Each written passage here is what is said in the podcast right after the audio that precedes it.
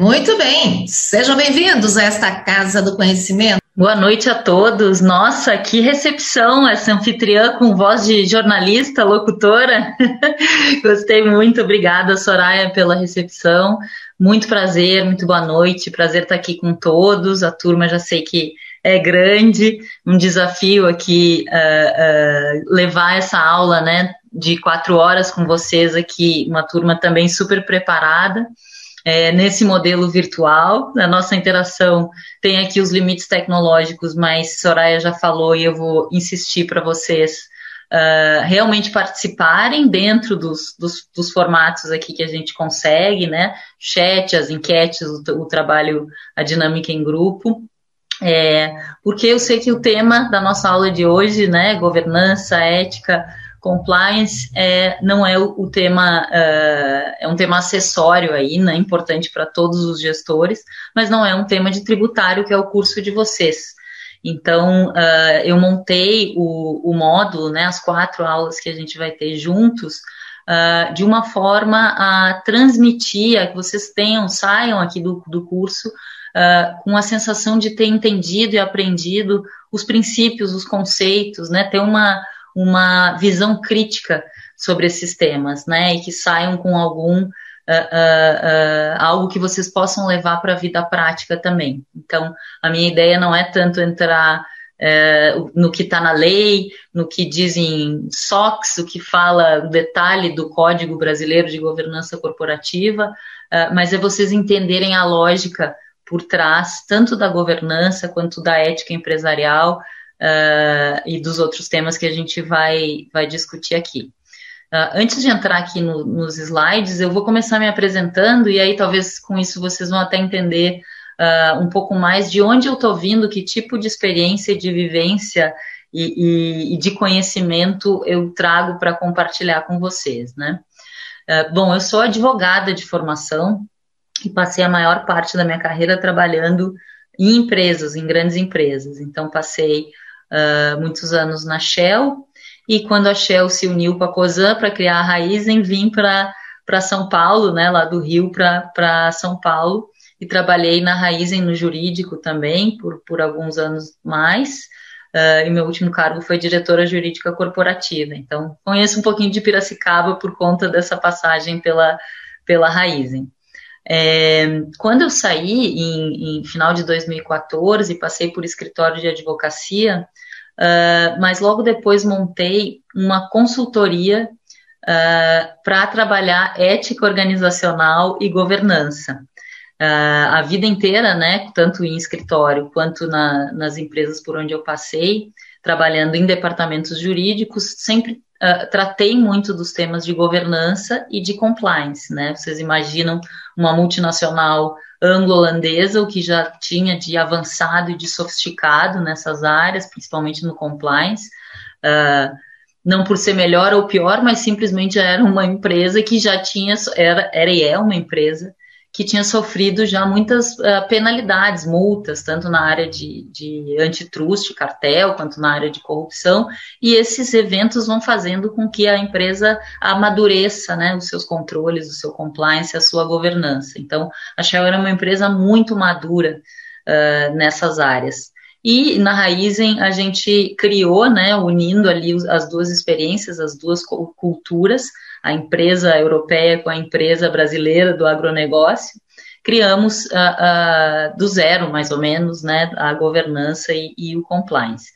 Um, e depois passei esse tempo em escritório também lidando muito com esses temas, mas eu tinha uma frustração que era o papel, o, até onde o advogado consegue ir, né, na melhoria da governança da empresa, ou do, do, da conduta ética, ou do compliance, enfim, uh, no papel formal do advogado, né, que escreve um código de conduta, faz o acordo de acionistas, dá um treinamento técnico dizendo lá, olha, para corrupção a lei prevê uma multa de até 30% do faturamento, e realmente é, é, é, perigoso, é preciso que a gente faça uh, do diligence dos nossos uh, fornecedores para ver se eles não estão pagando propina para alguém em, em, nome da empresa e tal. Então, o advogado uh, vai até esse ponto de estabelecer e divulgar na empresa as regras. E eu tinha essa frustração de, ok, mas como é que eu transformo isso? Como é que eu toco o coração das pessoas? Para que realmente isso que está escrito no papel, que está aqui na parede, né, que está nesse contrato, vire uh, uh, realidade, vivência uh, no dia a dia, né? comportamentos tanto da liderança quanto da empresa inteira. É, e então, lá em 2017, conheci uh, uma consultora especialista em transformação organizacional, que é hoje minha sócia é, na minha consultoria. E aí nós unimos essas duas visões né, de, de, de mundo, né, essas duas metodologias de trabalho, para trabalhar governança e ética, né, com esse, com toda essa bagagem, com todo esse background uh, jurídico mesmo, uh, mas de forma tal a mudar cultura organizacional e comportamentos. E então eu comecei a me aprofundar muito a partir então dos projetos da consultoria, eu comecei também a estudar uh, e me aprofundar em, em comportamento humano porque primeiro eu entendi o funcionamento da cultura organizacional, né, como ter as rédeas, porque se você não faz nada a respeito de cultura, é, ela, alguma cultura vai se formar espontaneamente, né, e a gente vai falar bastante disso, mas é, mas é possível e é importante que as organizações tenham as rédeas da cultura que elas querem ter. Cultura é um grande tema de governança corporativa hoje, já está está entre aí os, os, os, temas prioritários dos conselhos de administração. É, os conselhos de administração devem estar tá sempre olhando e acompanhando e dando a direção uh, que a cultura deve ter, pra, tanto para atingir os objetivos estratégicos da companhia, quanto para seguir os valores éticos que todas as organizações deveriam seguir. Né? Então, uh, me aprofundei muito no, no trabalho de cultura organizacional. E entendi também que é, é muito relevante, faz, faz parte de entender a cultura, entender os comportamentos individuais. Né? O que, que influencia o comportamento das pessoas dentro das empresas. Não basta ter as regras, a gente vai falar bastante de regras aqui, mas não basta ter as regras, é importante uh, ter os incentivos corretos, as influências corretas, a gente vai falar disso. E aí comecei a, a então estudar e me aprofundar uh, em comportamento humano, fiz uma pós-graduação em neurociências e comportamento. E a minha abordagem para a ética, que eu vou trazer aqui várias vezes, é a comportamental, a ética comportamental, como é que de fato nós agimos e não como deveríamos agir. É, por conta dessas vivências, né? Então hoje trabalho uh, ética e o que se chama, e vou falar um pouquinho, acho que essa altura todos vocês, ou a maioria de vocês está familiarizado com a sigla ESG. Então, hoje trabalho ética e as questões da agenda ambiental, social e de governança nas empresas. Ou, mais fácil, ética e sustentabilidade. Uh, e é disso tudo que a gente vai falar aqui, tá? Então, vou começar a compartilhar só para vocês entenderem que a gente não vai ficar em, em, regrinhas, não vai ficar só falando da lei das SAs, dos, dever, dos deveres dos administradores, a gente vai entender esse novo momento da governança e principalmente eu ficaria ficarei muito feliz se vocês saírem no final do curso uh, entendendo a, a, lógica e o que se espera das novas uh, das organizações de hoje e do futuro e, e dos líderes de hoje e do futuro, né, para fazerem essas organizações funcionarem. Então, vou começar aqui a compartilhar com vocês.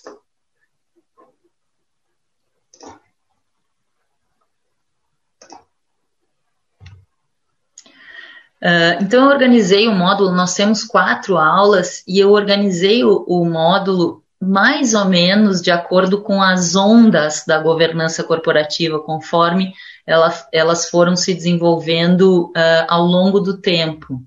É, tem gente que fala modismo, eu ia dizer moda, tem gente que fala modismo, mas a verdade é que é, é, a governança corporativa evolui.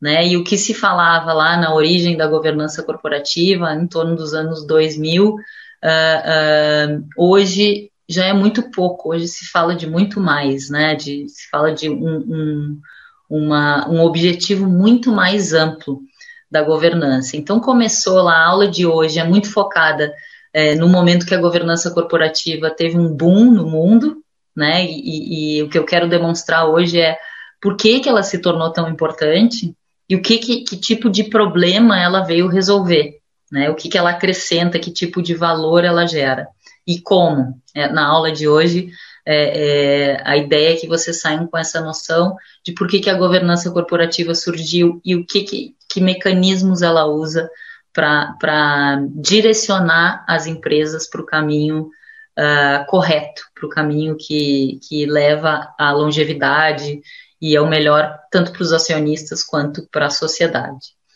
É, na próxima aula, na aula 2, a gente vai dar um mergulho mais aprofundado em um capítulo da governança corporativa, que é o da fiscalização e controle. A gente vai falar dos órgãos de fiscalização e controle. Tenho certeza que vocês estão bastante familiarizados né, com, com auditoria interna, com auditoria externa, é, com os comitês, enfim, conselho fiscal, toda essa estrutura que existe na empresa também de, de processos, né? Uh, ah, uh, para controlar e também um pedaço dessa, dessa, dessa estrutura, dessas regras, desses processos, que é o compliance, né? Como é que depois o compliance entrou nisso?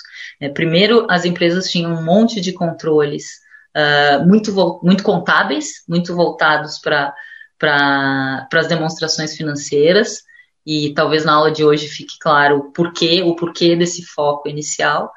Uh, e depois uh, foi ampliando para o compliance, que é um controle contra é, violação de lei, ou desvios éticos, que aí a gente começa a entrar na terceira aula, que é a ética para além da lei, para além de, de, de evitar fraudes, para além de, de uh, evitar corrupção, evitar cartel, evitar é, outros, outras violações de lei, é o fazer a coisa certa, né? E o que, que é isso? Né? É, um, é criar uma cultura empresarial que pensa não só num checklist, né, num, num, num, no departamento jurídico ou no departamento de compliance que vai me dizer se eu posso ou não posso fazer, mas que faz todo mundo ter a responsabilidade individual, né, invoca é, a responsabilidade individual de toda a liderança e de, e de toda a organização por fazer a coisa certa, tomar decisões que são a melhor decisão para a empresa no longo prazo e para a sociedade em geral.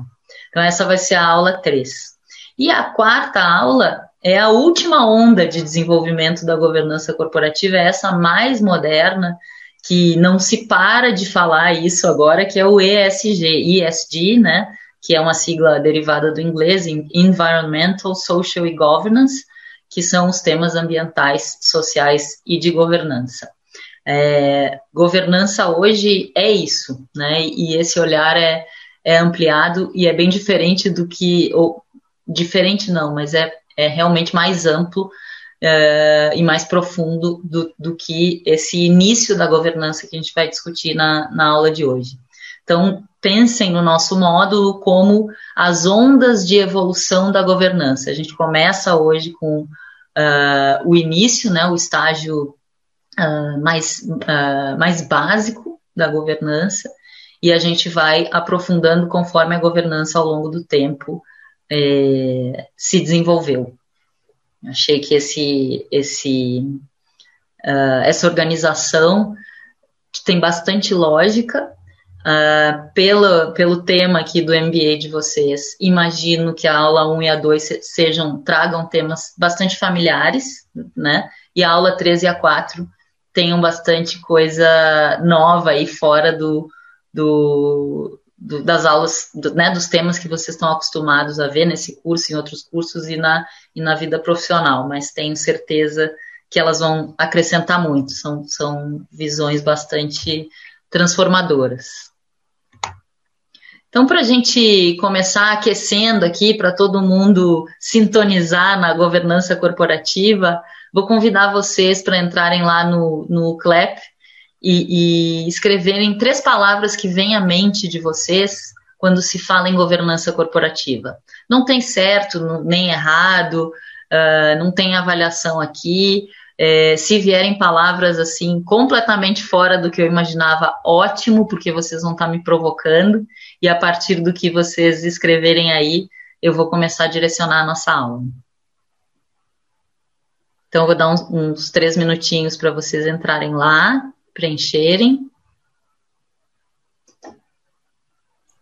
Isso mesmo, professora. O que, que eu fiz então? Só reforçando a, a, a indicação dela, eu já disponibilizei para vocês o link dessa votação lá no chat, tá bom, gente? Se tiver dúvidas, faz contato com a gente. Mas é muito fácil, é só acessar o site, é, o link, né? E fazer a votação de vocês, colocar a palavrinha lá de vocês. Mais uns minutinhos, professora, acho que daí já dá para começar a compartilhar. Ah, eu estou olhando aqui, já já estão aparecendo.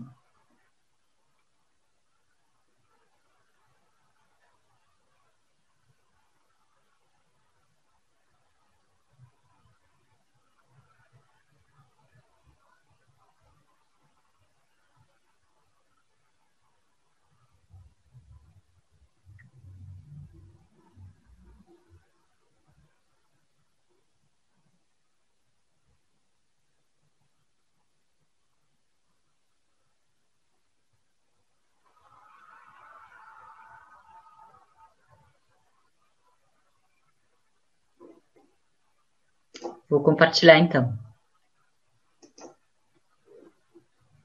Eu só não sei se eles estão me ouvindo, Soraya, estão?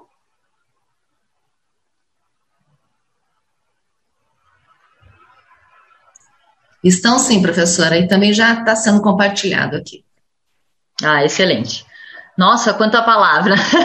A gente tinha começado ali bem simples no controle, organização, conformidade adequação, todas essas palavras muito relacionadas, né? Políticas e regulamentos. Eu queria pegar algumas palavras é, diferentes aqui que apareceram. Por exemplo, a palavra poder. Uh, acho que foi muito acertada, porque enquanto, enquanto não parar, eu não vou conseguir pegar tudo, mas estou tentando pegar aqui o que, o que eu enxergo. Achei muito bacana a palavra poder, porque é, é verdade que a governança corporativa existe para regular, para modular o exercício de poder dentro das organizações, seja pela, pela gestão, né, pela diretoria e pelo conselho, seja por um acionista controlador, por exemplo. É, muito do que a governança corporativa faz é limitar e, e regular o exercício de poder né? Criando essa, essa ordem, buscando a geração de responsabilidade, outra palavra certíssima aqui, que certeira, né, que apareceu aqui, a responsabilidade de todos que estão na empresa, seja, seja a diretoria que está no dia a dia na execução, sejam os conselheiros e os próprios sócios e acionistas. Apareceu confiança, confiabilidade, prevenção, prevenção de riscos, de desvios, de violações legais e até de acidentes ou até de perdas financeiras, de perdas de oportunidade de negócio. Né? Realmente o, o, a função de prevenção está muito presente na, na governança. Planejamento, é, regulamento, controle, gestão, liderança, ética, sim, tem muito a ver com ética, regularização. Regularização me remete a um, a um, a um avanço, a um amadurecimento nas empresas. De, de verdade, quando a gente pensa no, na média das empresas no Brasil, elas estão muito mais regularizando práticas né, que, que eram uh, inadequadas ou até ilegais. Né? A maioria delas está nesse processo, uma jornada de evolução é, na governança corporativa. Integridade, gosto muito também. Integridade é mais do que conformidade, né? Mais do que só cumprir a lei, é, se conduzir de forma ética também. Controle, sem dúvida. É, controle foi a palavra que mais apareceu, é a vencedora aí. É uma forma, assim, de controle, controle do exercício de poder, da forma de tomada de decisão, né? Para que ela esteja direcionada para o que é melhor uh, e eu vou repetir isso várias vezes, mas para os investidores e para a sociedade. Um, deixa eu pescar mais algumas palavras, está super rico isso, se a gente conseguir salvar, Soraya, acho que vou começar até a usar nas aulas aqui. É, metas e resultados, sim, são formas, né? Medir a performance é, é uma forma também de direcionar e de incentivar corretamente a gestão das empresas, né? Para que busque uh, uh, os, os, aqueles objetivos que são importantes para o investidor e para a sociedade. Apareceu sustentabilidade já nessa nova visão da governança corporativa como é, governança de stakeholders ou de todas as partes interessadas, né, incluindo o meio ambiente. A gente vai falar bastante disso na, na última aula. Comprometimentos, correto, é, sintonia, muito bom, muito bom sintonia entre os vários órgãos da governança, né, entre investidores e todas as outras partes relacionadas. Garantia da ética, direcionamento perfeito é um dos objetivos da, da governança, conselhos, comitês, Custos, é, tem que desafiar mesmo. Governança tem custo, tem algum custo, mas é possível uh, implantar alguns mecanismos de governança com um custo muito baixo. Né? São esses muito mais comportamentais do que sistemas e processos complexos, né? Você está falando de uma, de uma grande companhia, ela precisa lá, é, para ter um bom controle, precisa de um ERP, por exemplo, mas uma, uma PME talvez possa ter uma ótima governança sem investir, com baixíssimo investimento em sistemas, né? Podendo usar eventualmente um sistema é, que seja aberto, né? Não é, não necessariamente uma boa governança é só aquela que custa caro, mas sim implantar um conselho, é, é, adquirir sistemas, né? Implantar sistemas sofisticados, essas coisas sim tem custo. Tá tão rico aqui que não dá vontade de sair, eu acho que eu vou pedir para a gente salvar e vou voltar aqui ao longo do curso, em alguns momentos, porque está muito rico mesmo. Obrigada por todas as, as contribuições.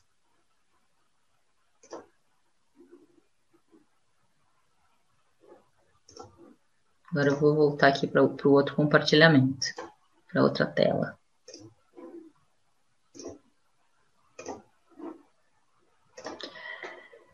É, então agora a gente vai passar daqui a pouquinho o vídeo, o vídeo da, do documentário da Enron, né, os mais espertos da sala. Eu indiquei como para vocês assistirem. Uh, não sei se todo mundo, se alguém teve chance de assistir, mas se não assistiram, eu recomendo. Assim, uh, o caso Enron é a grande aula que a gente tem de, de governança corporativa, embora ele tenha acontecido lá em 2001 né, ali 2000, 2001, ou seja, já é um caso antigo, uh, ele talvez ainda seja o mais emblemático uh, da, da governança corporativa básica aqui, né, do que a gente quer extrair da aula de hoje. Uh, e claro, ajuda muito o fato de ter um, um, documentário feito em Hollywood, né, sobre os bastidores do que acontecia, do que acontecia. A gente tem grandes escândalos corporativos aí que, é, que, que envolvem governança em empresas brasileiras, né? Só, sem ir muito para trás, só pensar em Lava Jato, a gente teria vários casos aí para olhar, é, mas não tem um documentário assim sobre é, o que, que acontecia internamente, né? Uh, dentro das empresas envolvidas, por exemplo. Então, aqui no caso Enron, além dele ser Uh, dele ter o cardápio inteiro ali dos, dos problemas de governança, ele tem esse documentário que, que é ótimo, né, para para fazer um, um, estudo de caso. Uh, prestem bastante atenção, o, o vídeo é só o, é o trailer, ele já traz muitas das informações. Depois eu vou explicar um pouquinho mais sobre o, o caso. E aí eu vou, eu vou perguntar para a Soraya se as, as, perguntas ou dúvidas que, que vocês vão colocar no chat sobre o caso. Por que, que é importante, por que, que a gente vai dar esse, esse espaço já desde já para perguntas? porque uh, esse caso é a base da aula de hoje. A gente vai voltar nele várias vezes e tem muito aprendizado aqui. Eu não quero que vocês percam nada, assim, quero que a gente consiga extrair o máximo de suco dessa laranja aqui. Então a gente vai assistir o videozinho, eu vou fazer um comentário enquanto eu estou comentando. Se ficar dúvida, não deixem de colocar no chat, a gente esclarece antes de, de continuar a aula. Então, prestem atenção no vídeo, o pessoal vai passar para vocês. We very quickly determined that the insiders had sold off a billion dollars of their stock in the preceding several months. Did you convert stock uh, worth $66 million? Uh, I don't know, but I, I don't would have that be the surprising to you to learn that you did that? No, that would uh, that would not be surprising. Mr. Fasto got only 30 million in stock proceeds from Enron, but he took another 30 million out with his side deals. I think there was just an immediate sense of outrage at Lay and Skilling and Fastow when people realized how much they had profited and how completely artificial the appearance of this company had been. 20,000 employees had lost their jobs. $2 billion in pensions and retirement funds had disappeared. Was Enron the work of a few bad men or the dark shadow of the American dream?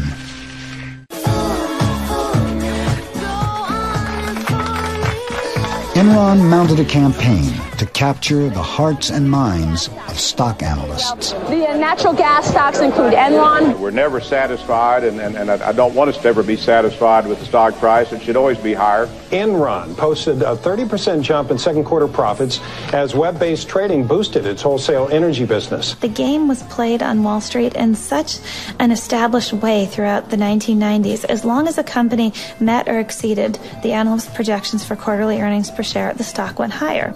The game was called pump and dump. Top execs would push the stock price up and then cash in their multi-million dollar options.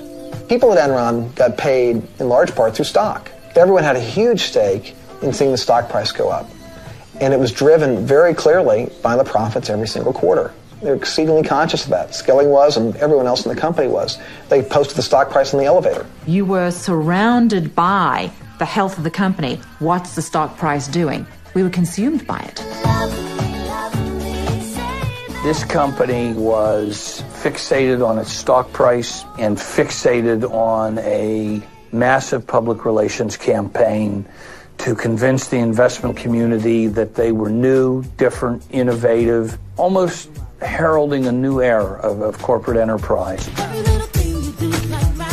Should we invest all of our 401k in Enron stock? Absolutely.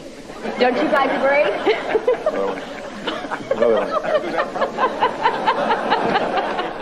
By the end of the year 2000, Enron was running out of ways to make the broadband business look successful. They'd tried every trick in the bag to, to try to create the illusion of a business where there was none, and the people who were working there were getting increasingly desperate. The executives started selling their stock. By Enron's collapse, Ken Rice had sold 53 million. Ken Lay had sold 300 million. Cliff Baxter, 35 million. Jeff Skilling, 200 million. As the fraud is perpetuated, all the various lies and artifices begin to convince the ringmaster, if you will, himself, that it's this own bizarre reality. That in fact the fraud is the reality. The perception is the reality. And as long as you can keep the perception going on, it really isn't a fraud. As disturbing as Enron's own misconduct is the growing evidence that leading U.S. financial institutions not only took part in Enron's deceptive practices, but at times designed, advanced, and profited from them. The Enron fraud is the story of synergistic corruption. There are supposed to be checks and balances in the system. The lawyers are supposed to say no. The accountants are supposed to say no. The bankers are supposed to say no. But no one who was supposed to say no said no. They all took their share of the money from the fraud and put it in their pockets. Enron paid its advisors well. In 2001, the accounting firm Arthur Anderson received 1 million a week. Enron's law firm, Vinson and Elkins, did nearly as well. Everyone had their hand out at the table. They were all being paid, and as long as Enron continued, they received their fees. They were a part of the process. So it's hard now to say, oh, we didn't know anything. Had we known then what we know now about Enron's practices, we would not have engaged in these transactions with Enron. The facts that we now have come to light about Enron, however, were not known at the time. I believe that the Citigroup professionals involved with these transactions acted in good faith. I'd like you here to look at one city email, Exhibit 333I. The email trail here is all too lurid. Oh, for instance, one email I remember where the banker writes Enron loves these deals. They produce cash, but they don't have to show the debt on the balance sheet. Now, a high school student can figure out that the banks were all knowing participants in this wrongdoing. I think the larger lesson was what Enron asked of its employees, which was ask why. And, you know, I I didn't ask myself why enough. I didn't ask managers why enough. I didn't ask my colleagues why enough.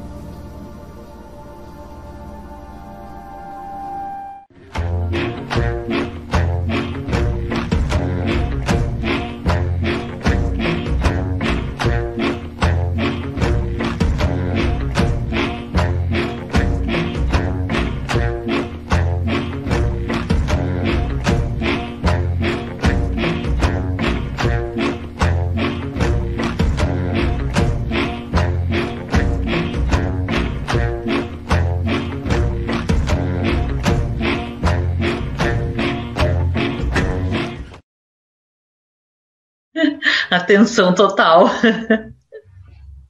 Acho que voltou. Estamos no ar de novo.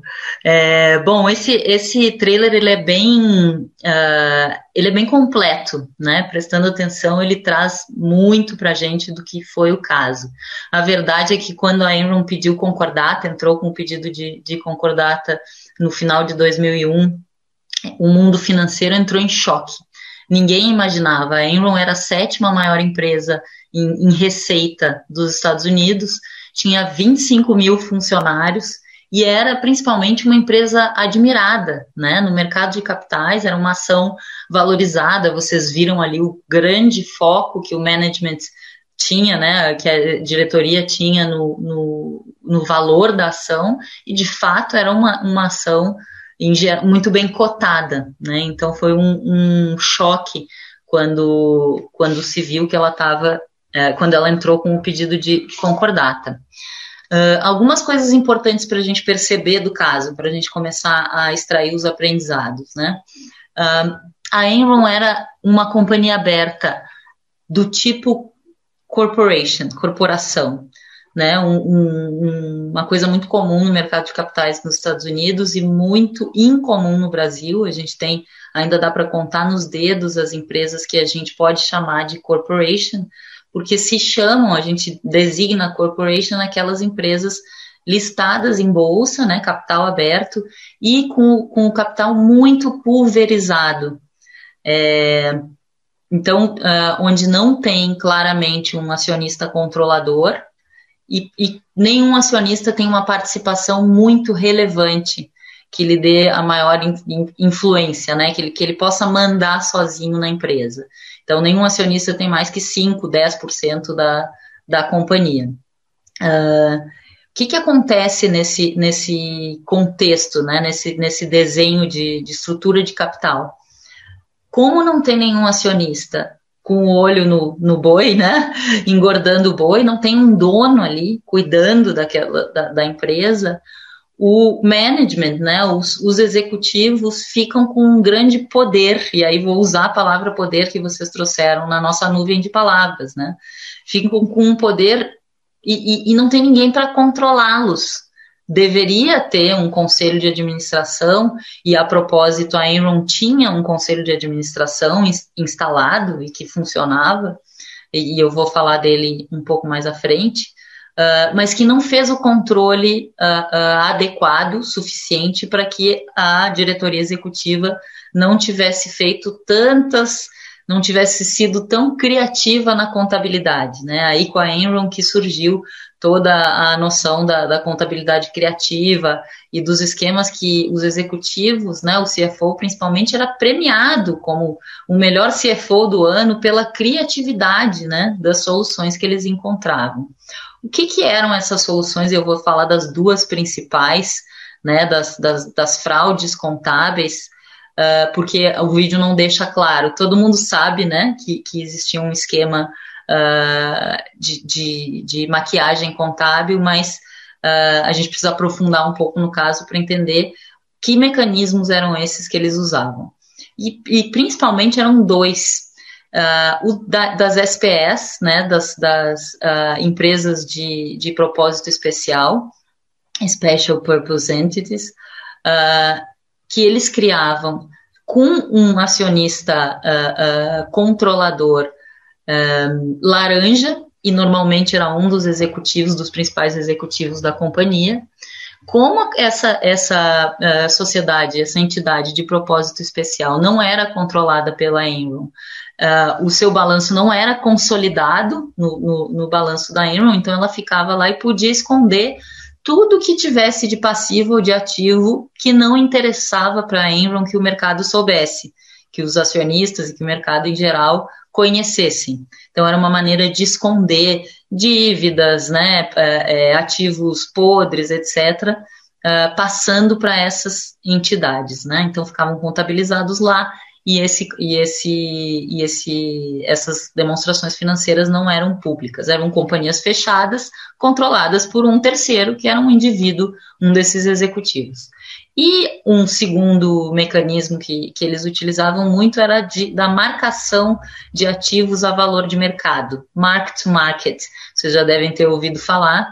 Eles uh, pegavam os contratos de longo prazo de fornecimento de normalmente energia elétrica, né? Mas eles se aventuraram por outras áreas também, até internet de banda larga, enfim, tudo que era commodity, eles uh, entenderam que, que sabiam brincar né, da, da, nesses, nesses mercados, mas principalmente uh, energia. Pegavam aqueles contratos de longo prazo e precificavam mais ou menos no valor que interessava, né? Olhavam porque é muito difícil uh, fazer uma previsão do preço da energia por 10 anos, né? Uh, eles mais ou menos usavam as premissas e o racional que queriam para chegar a um, a um, a um valor uh, para então lançar contabilmente daquele contrato, daquele ativo. Né? E assim inflavam muito os, os, os resultados puramente contábeis, né? não estamos falando de dinheiro. Uh, não, alguns desses contratos sequer uh, seguiram, né? É, mas no momento que eles foram contabilizados, foram com valores altos e tudo isso afetava positivamente né, o valor da ação. Uh, o importante aqui da gente ter em mente é que esse, essas duas técnicas não eram ilegais na época, é, nem do ponto de vista da, da regulação do, do, mercado de energia, nem do ponto de vista das, das recomendações das boas práticas contábeis, nem de legislação financeira, por exemplo. Né? Então, uh, um dos grandes motivos, a gente vai ao longo das quatro aulas voltar nisso, é que ninguém aqui perguntava, o conselho que estava lá perguntava, mas nós estamos violando alguma lei? Não. É, os que não perguntavam, nós estamos fazendo a coisa certa, enganando esse tanto de acionistas, né? Inclusive aposentados, pensionistas, etc. Essa pergunta não era feita.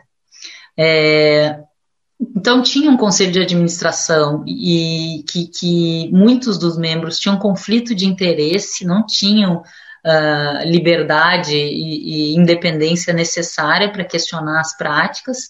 É, tinha auditoria uh, uh, independente, né, auditoria externa, que era a Arthur Anderson, vocês devem conhecer bastante a história, ela acabou quebrando também por conta desse escândalo.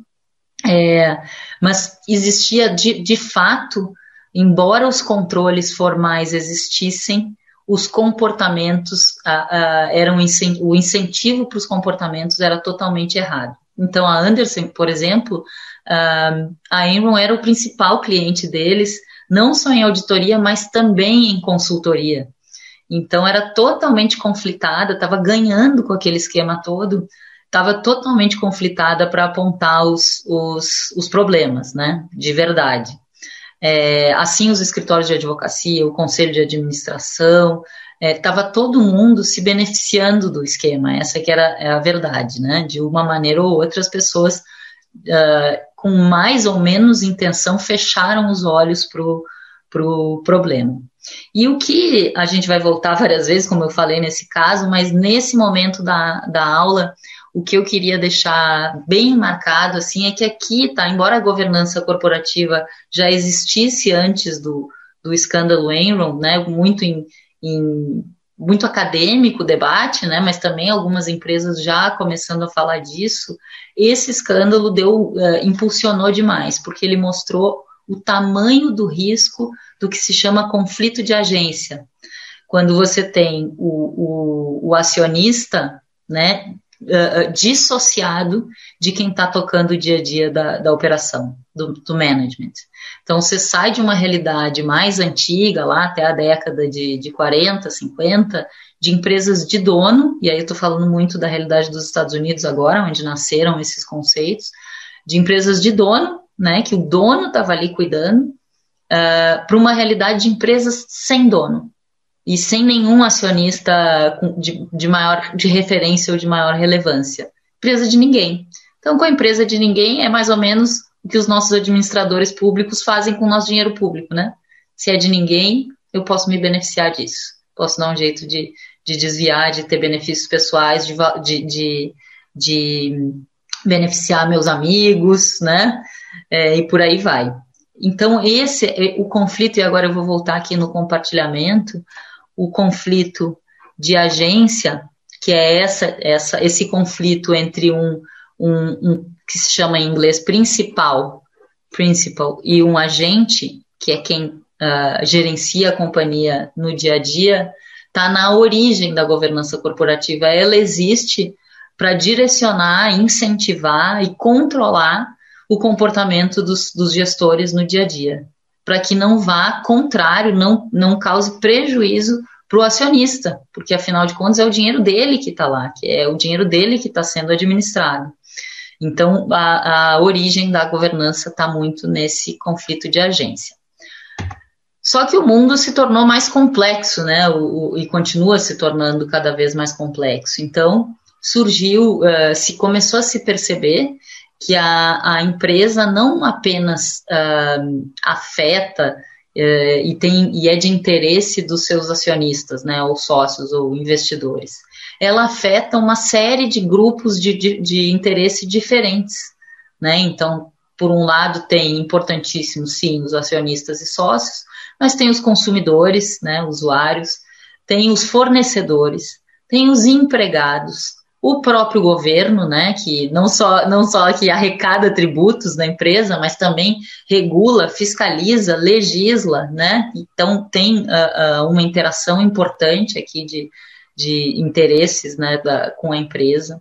As agências de rating que avaliam a, a empresa, né, os, os sindicatos que não, né, eles têm lá, representam os empregados, mas também têm interesses próprios as comunidades afetadas pela empresa. E aí imaginem essas grandes gigantes da tecnologia, né? Quando a gente fala das comunidades que o Facebook é, afeta, estamos falando da comunidade global, né? Ele tem as grandes empresas uh, têm um impacto social gigantesco. Então, o, o objeto da governança corporativa, ou a preocupação da governança corporativa, teve que deixar de ser só o, o acionista, né, que foi ali um grande tema do, do da Enron, né, porque prejudicou um, um, grupo de acionistas. E aí vamos pensar né, nos acionistas da Enron. Quando a gente pensa no Brasil em acionista, a gente pensa no controlador, no empresário, né, aquele cara que tem conhecimento, tem poder, tem ascensão sobre a ascendência sobre a empresa. Mas quando a gente pensa numa corporation, e pensa em capital pulverizado, a gente fala de acionista e fala de grupos, alguns extremamente hipossuficientes, né? Eu já falei dos aposentados, pensionistas, empregados da companhia, que vocês viram ali no filme, o incentivo, o marketing que, que, que os executivos faziam para os próprios empregados investirem todo o seu dinheiro em ações da Enron. Então, vocês, quando assistirem o, o documentário, se eu não me engano, ele começa mostrando um, um, contando de uma situação de suicídio de um empregado da, da Enron que apostou todo o futuro dele em ações da empresa e quando o castelo de cartas caiu, ele, ele ficou, ele perdeu todo o seu patrimônio e ficou sem futuro. Então, é, é, essa, é isso que a gente tem que pensar quando pensa em conflito de agência e pensa nessa proteção de acionistas, não necessariamente, né, lá onde nasceu, lá nos Estados Unidos, não era proteção de um, de um grupo forte, mas desses uh, hipossuficientes.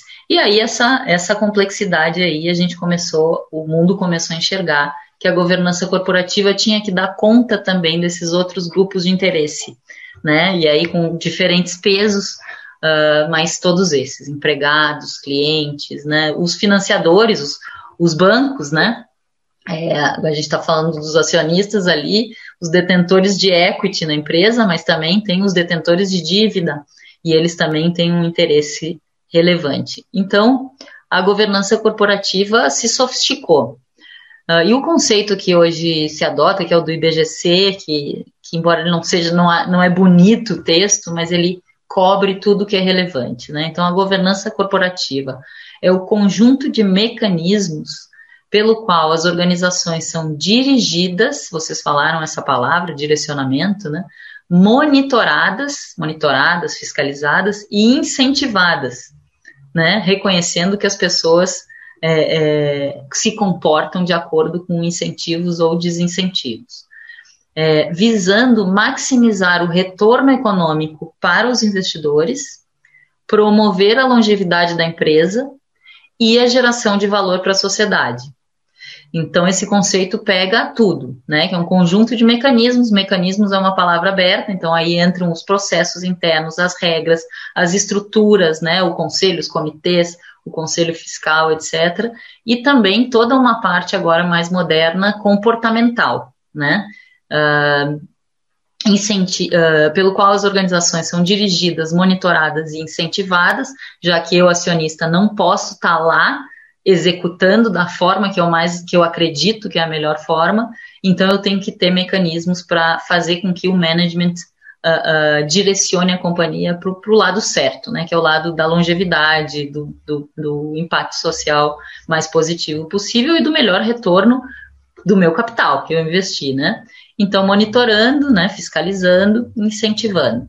Então, aqui é para garantir esse retorno econômico e promover a longevidade da empresa gerando valor para a sociedade. Esse conceito do IBGC já tem alguns anos, ele é bem anterior a essa moda, essa onda ESG, mas ele já fala de geração de valor para a sociedade. Interessante. Com que objetivos uh, uh, esses, esses, a, a governança corporativa está lá? O primeiro, que eu já frisei bastante, mitigar os riscos decorrentes dos conflitos de agência. São vários riscos. A gente viu ali no, a gente viu no, no caso da Enron o, o extremo, né? O que, que é talvez um dos exemplos extremos de conflito de agência?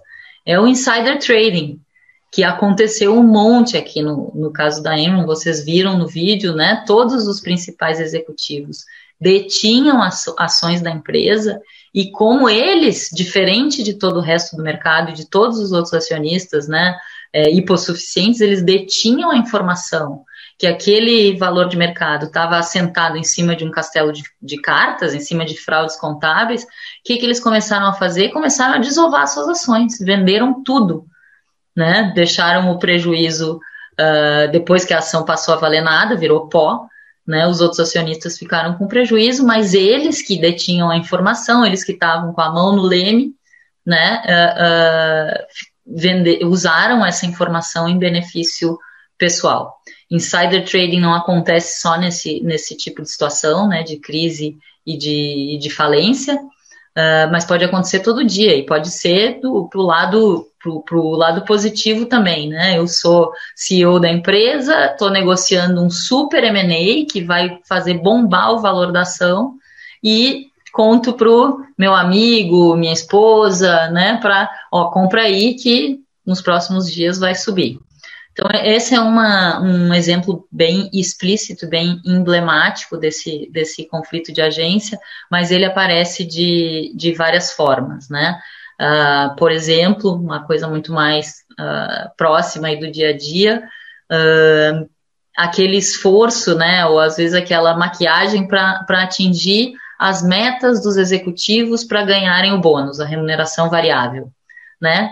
E quando você vê, ficou um monte de buraco no caminho que no ano que vem vai estourar numa ação judicial, numa multa, num, num problema. São práticas não sustentáveis, mas que uh, uh, permitem que se atinjam os objetivos de curto prazo e que os executivos todos ganhem os seus, os seus bônus. Então, Uh, o conflito de agência se manifesta de várias formas e um dos objetivos, talvez o primeiro da governança, seja mitigar esses riscos. Também preservar e otimizar o valor da, da companhia no longo prazo, né? Se fala em, em longevidade, uns falam em perenidade, talvez seja demais, mas é, é, justamente gerenciar esses, esses riscos futuros, né? Da, da, a longo prazo, eu não me lembro se alguém escreveu, acho que sim, é um termo que está muito ligado à, à governança corporativa e cada vez mais, né? Quando, quando se fala de sustentabilidade Uh, uh, se pensa, a gente agora tem que pensar no longo prazo, não faz mais sentido, tem um monte de, de gente já falando contra, por exemplo, a divulgação trimestral de resultados das companhias abertas, que é justamente para tirar os executivos daquela coisa de eu preciso mostrar uma figura bonita nos próximos três meses, ou nos próximos 12 meses. Porque às vezes essa figura bonita é construída em cima de um, de um, de um grande prejuízo para o futuro e tenho certeza que vocês todos, trabalhando com tributário, uh, conhecem esses riscos, né? E, tem, e lidam na prática com, com riscos desse tipo. Vamos fazer um planejamento aqui que vai, vai nos trazer um, um resultado, vai nos permitir atingir a meta, trazer um super resultado para esse ano. E se um dia a gente for autuado, vai ser daqui a dois, três anos eu não estou mais aqui, o CEO não está mais aqui. É, facilitar o acesso a recursos de terceiros, né, tanto mais acionistas, tanto no mercado de capitais quanto no mercado financeiro, porque uh, ah, para ter a confiança, outra palavra que vocês trouxeram também, né, para eu como investidor ou financiador confiar nessa empresa, eu vou, eu não consigo, sabe, não, no mundo de hoje você não sabe se as pessoas são boazinhas ou mazinhas ou bem intencionadas ou se vão cuidar bem dos recursos. O que você pode ver é se a empresa tem estrutura, processos e, e, e mecanismos adotados para di direcionar e fiscalizar a aplicação desses recursos. Então, facilita o acesso, barateia o dinheiro né, à empresa que tem uh, uma governança bem estruturada. E, uh, por fim, isso está na nossa lei das SAs, que é da década de 70, né? E, e, como eu falei já, o, o conceito do IBGC também já falava de responsabilidade social. Um objetivo da governança é sim uh, garantir, assegurar o atendimento da função social da empresa.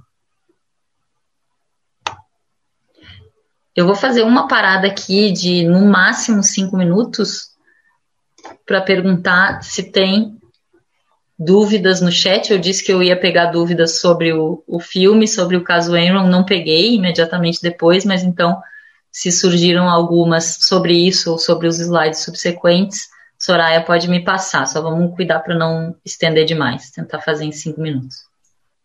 Tá bom, professora. Eu vou. Tem dúvida sim? Eu vou passar aqui conforme a ordem de chegada. Então, a Tabita, ela diz assim, professora, é, não disseram não e, de fato, tinham conhecimento de tudo que iria acontecer? Não disseram não. E, de fato, tinham conhecimento de tudo o que iria acontecer? É, a gente vai falar bastante sobre esse lado na, na nossa aula de, de ética.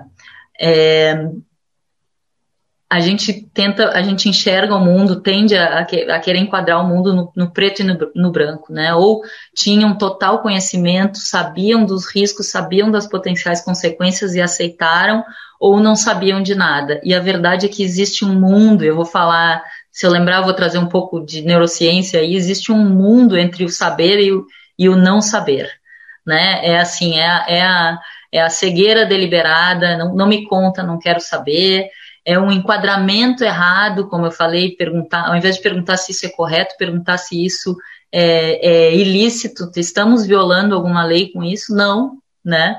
É, é, é o fechar os olhos para a situação.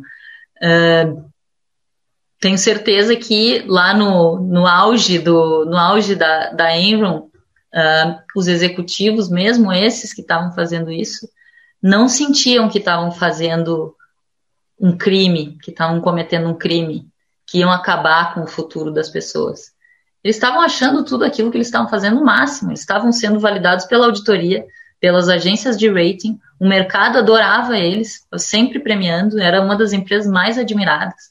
Eles só estavam achando que estavam fazendo, e aí tem uma das formas que a gente se engana, é, eles estavam só usando uma, uma linguagem que, que se chama linguagem eufemística. Contabilidade criativa é muito diferente de fraude contábil, né? Conta, é, criativo é uma coisa boa, né? Eu estou sendo inovador, estou trazendo modelos diferentes aqui de, de, de, de gestão financeira da empresa. É, fraude já nos remete a uma coisa negativa. Então, uh, tem aí todo um, um sistema de, de, de vieses cognitivos e de mecanismos que faziam com que, com que as pessoas uh, não enxergassem, não quisessem enxergar, não se esforçassem para enxergar e não necessariamente tinham esse conhecimento todo, assim, eu sei que eu estou praticando um crime e, e, e, vou seguir em frente. Não sei se era essa a pergunta, mas mais alguma? Tem sim, professora. A pergunta agora aqui é da Ana Beatriz. Ela diz: é, em uma situação parecida, mas não idêntica, o caso da Lehman Brothers regra de ética governamental se aplicariam ao caso?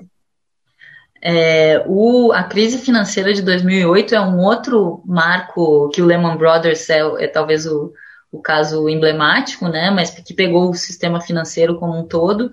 Um, é outro caso muito parecido com esse que a gente está discutindo em vários aspectos, e sistêmico. Então, também era, aqui era pior porque era um problema sistêmico. Todas as instituições financeiras, ou quase todas, estavam fazendo a mesma coisa, que era criar aqueles fundos de, de, de ativos podres, né? Misturar com alguns ativos bons para dar um, um, um, rating bom e espalhar aquele investimento pelo, pelo mercado todo, né? Era um, um outro tipo de, de fraude também com alguns com maior conhecimento, outros com, com pouco, talvez ninguém com a noção exata do tamanho do estrago que seria causado, e aí, aí foi um estrago não, não só para acionistas diretos, porque esses títulos se espalharam pela sociedade inteira, né, dos, das, das hipotecas, os, os, os, empréstimos com base em hipotecas subprime, hipotecas que não, de fato não garantiriam, não garantiam o valor, uma em cima da outra, né? Então, esse castelo de cartas, quando ele começou a cair, e aí ele afetou a sociedade inteira, né? Americana e o mundo inteiro. Criou uma crise financeira muito maior, mas os, as questões de governança, de, de, falta de controle, de conflitos de interesse, de, uh, uh, e de falta de um olhar ético para a atividade da empresa ou da instituição financeira, né? falta de perguntar: isso é certo que nós estamos fazendo? Nós estamos enganando milhares de pessoas? Isso é correto? Não sei, mas isso não vou nem perguntar, porque não é meu papel perguntar. O que eu sei é que eu não estou violando nenhuma legislação. Tem uma terceira pergunta agora aqui, professora. Ela é do Marcelo. O caso Madoff, em 2008, também não pode ser um outro exemplo? É, sim, é um exemplo parecido, só que aqui tem uma tem uma um mastermind, né? Eu acho que aqui mais mais talvez mais deliberado do que do que esses casos onde a, a responsabilidade fica mais pulverizada. É, acho que agora a gente vai uh, interromper as perguntas, mas eu pego elas na volta do, do intervalo, as que ficarem, tá? Tá bom. Vou voltar para cá.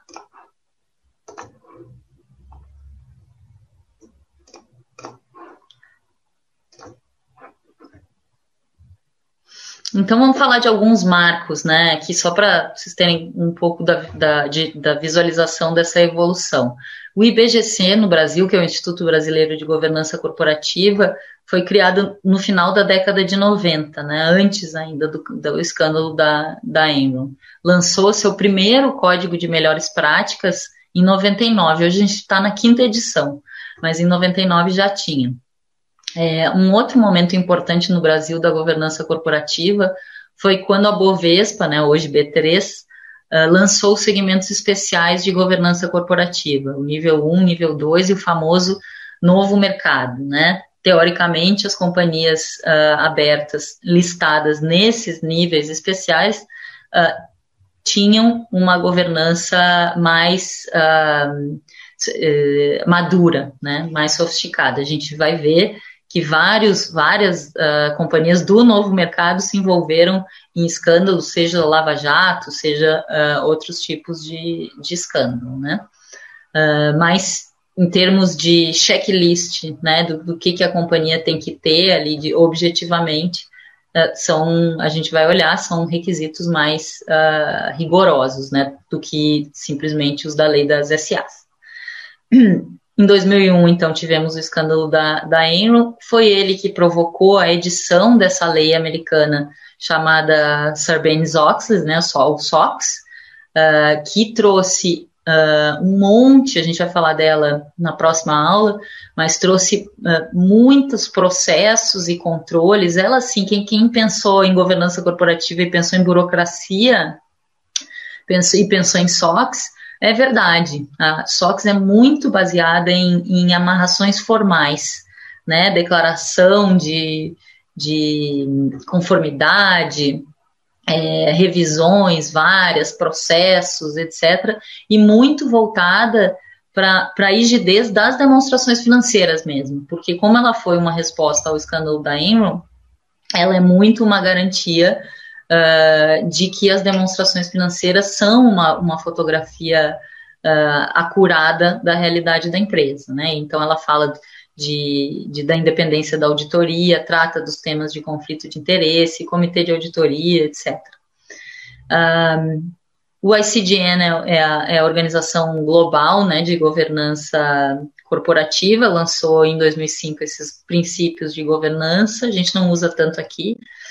Um, em 2008 aconteceu, depois de todos esses aprendizados, né, a gente uh, assistiu a esse outro escândalo muito pior, que foi o da crise financeira de 2008, a crise das hipotecas subprime. Então, uh, no Brasil, dois anos depois, a gente acompanhou o escândalo da da Sadia, não sei se vocês vão lembrar, a Sadia uh, uh, exportava muito, muitos uh, produtos, tinha muita receita em dólar é, e usou, especulou em cima, em cima do dólar, né? Quando o, o real disparou, ou, apostando na valorização do real.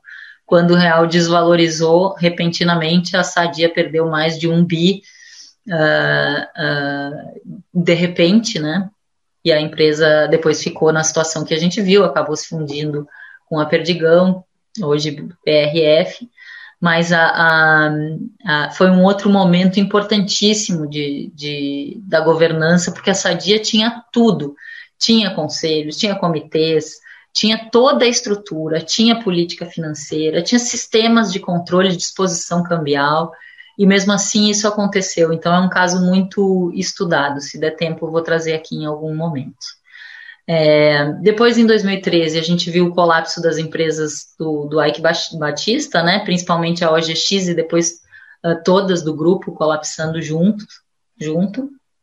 É, em 2016, saiu um código que é importante para as companhias abertas, que é o Código Brasileiro de Governança Corporativa para companhias abertas e que a partir de uma instrução da CVM, essa 586, ele passou não a ser obrigatório, mas passou para as companhias abertas ser obrigatório explicar por que, que não estão adotando as medidas recomendadas. Então, uh, a, a, a, essa uh, instrução da CVM instituiu o famoso informe de governança, onde as empresas têm que dizer isso eu cumpro, isso eu cumpro, isso eu cumpro do Código Brasileiro, isso aqui eu não cumpro, eu não tenho, por exemplo, um comitê de auditoria porque eu tenho um conselho fiscal muito atuante. Então, é ou pratique ou explique por que você não está praticando e deixe o mercado julgar se vai aceitar isso ou não. Né? Então, foi uma inovação importante de 2016. Então, hoje a gente tem ainda o Código de Melhores Práticas do IBGC e tem esse aqui, que é especial para companhias abertas. E em 2018, a gente teve uma reforma do regulamento do novo mercado.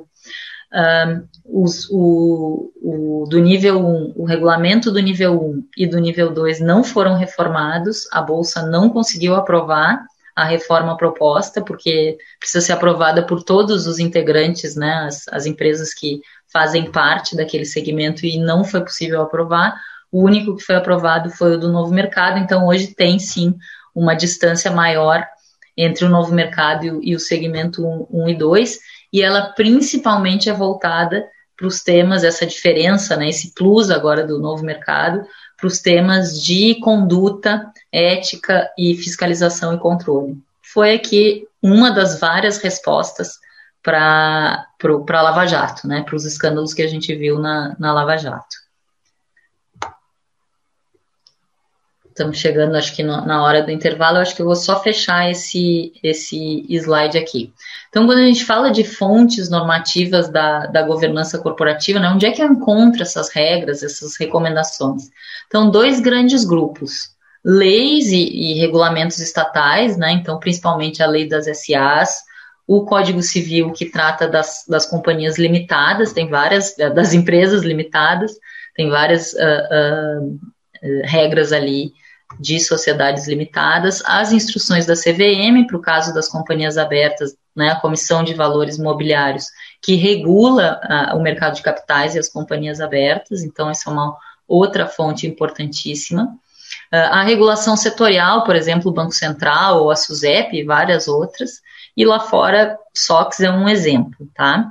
Mas aqui só para mostrar para vocês, não é para entrar no detalhe de cada lei, é, é, que a gente tem essas fontes estatais e no lado direito aí do, do slide as fontes privadas, né, de, auto, de autorregulação e recomendações.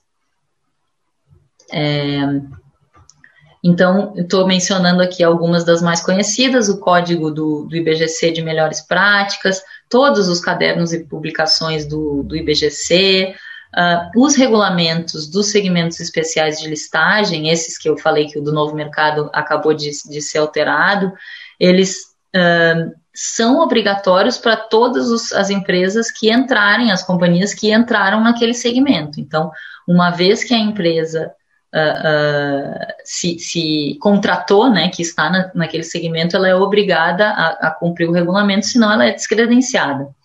Então não é aqui não é um pouco mais do que uma recomendação porque é obrigatório para as integrantes do segmento. Eu já falei do Código Brasileiro de Governança Corporativa para as abertas e aí tem uma série de códigos de autorregulação um, de, de, setores, né? Aqui eu dei um exemplo das, dos fundos de pensão, né? Da, a ABRAP, o SINDAP e CSS tem um código próprio de, de, de autorregulação. Então, são essas duas fontes, as, as cogentes ou mandatórias, que é a lei, os regulamentos estatais, e essas que são recomendações de melhores práticas, né? Que no caso das companhias abertas você pratica ou explica por conta da, da instrução da CVM. No caso da, dos regulamentos dos segmentos especiais, uma vez que você esteja nesse segmento, elas daí sim se tornam obrigatórias, como um contrato. Acho que está na hora de parar por aqui, né? Soraya.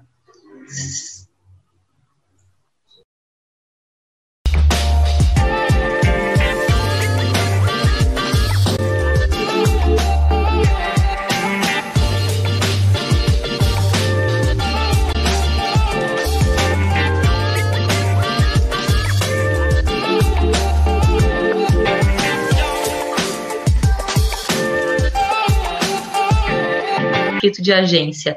Muito obrigado por me dar essa oportunidade, Aline, de, de esclarecer melhor. É, uh, como eu falava lá, lá, no início, né, o, o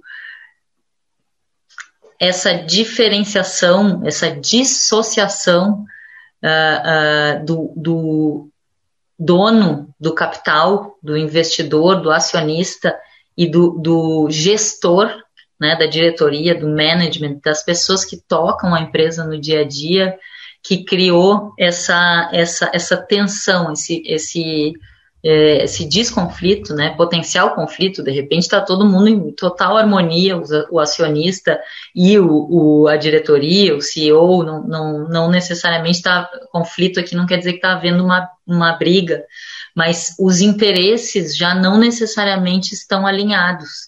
O interesse do acionista, uh, que é o de, de receber o retorno do seu investimento no curto prazo e também né, a, a, a longevidade da empresa, que aquele investimento seja uh, sustentável e continue saudável, é, é, também uma preocupação muito grande. Já o, o, o, gestor de dia a dia, né, o management tem lá a remuneração fixa para receber, a remuneração variável, que é, que é o mais comum, né, que ele tem um, um bônus do ano, e ele não tem compromisso necessariamente com o longo prazo daquela empresa, né? Ele vai sair, então ele tem um, uma inclinação, um interesse de, de é, se beneficiar o máximo possível ali, né, do, do, da sua condição atual de executivo, seja pelos meios lícitos e, e, corretos, né, batendo meta, ganhando bônus, fazendo nome no mercado, né, seja eventualmente se desviando. Então, beneficiando um, um amigo que depois vai eventualmente empregar ele em outro lugar, é, mascarando os resultados para atingir metas. Então, essa diferença de interesses, quando você separa a propriedade do capital da gestão da empresa, é o que se chama de conflito de agência. Existe uma teoria por trás, que é a teoria da, da agência, e aqui a gente talvez pudesse usar a palavra representação, pensando que, o, que o, a diretoria executiva, os gestores ali no dia a dia representam o acionista, que é o, que é o titular do capital, que é o, é o dono do, da empresa de fato, né? É, talvez o termo agência nos confunda. É que nos Estados Unidos, essa relação de agência, agency, é um, um, um, um principal, que se diz principal, que aqui seria o, o acionista, né? E um agente ou representante, o, o agent. Então, essa terminologia talvez seja mais uh, usada e mais conhecida lá. Aqui, pensa então, ao invés de agência, pensa em representação.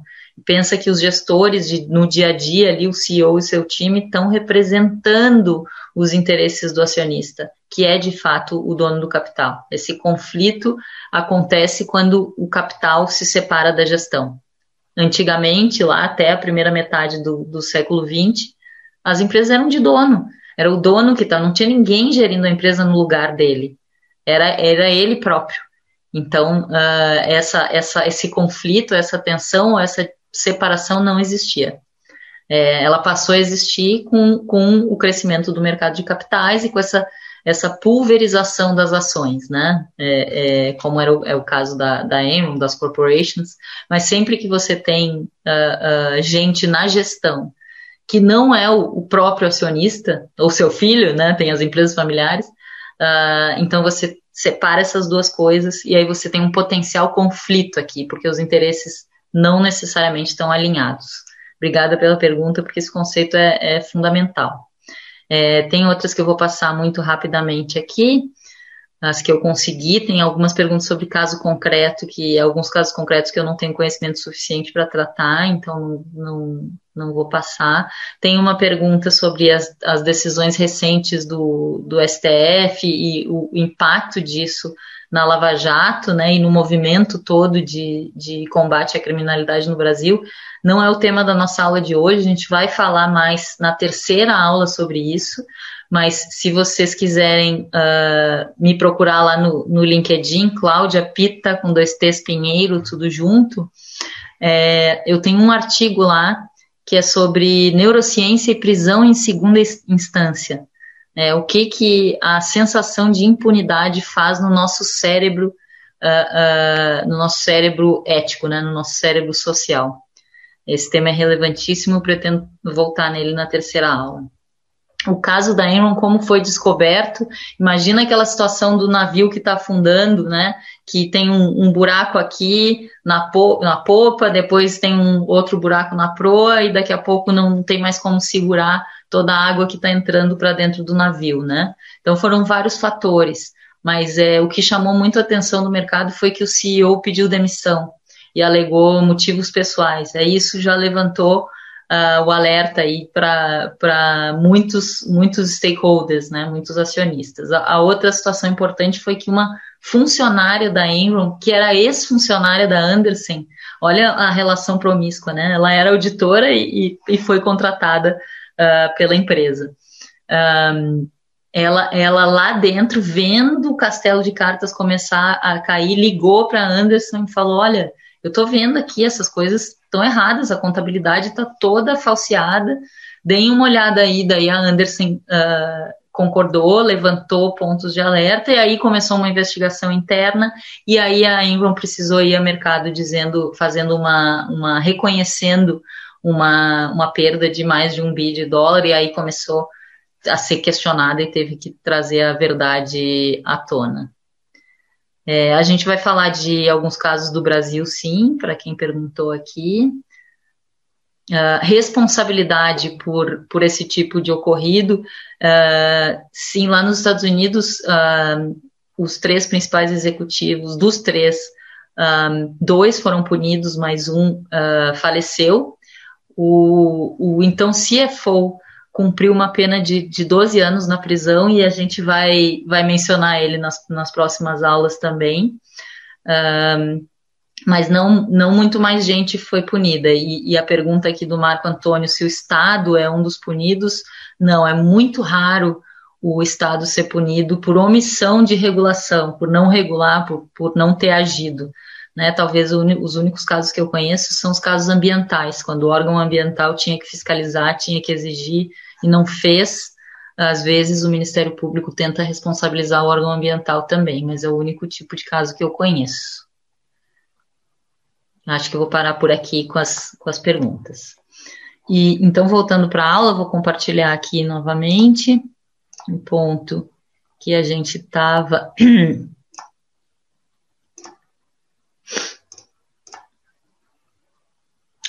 É, então a gente estava olhando aqui as fontes, né?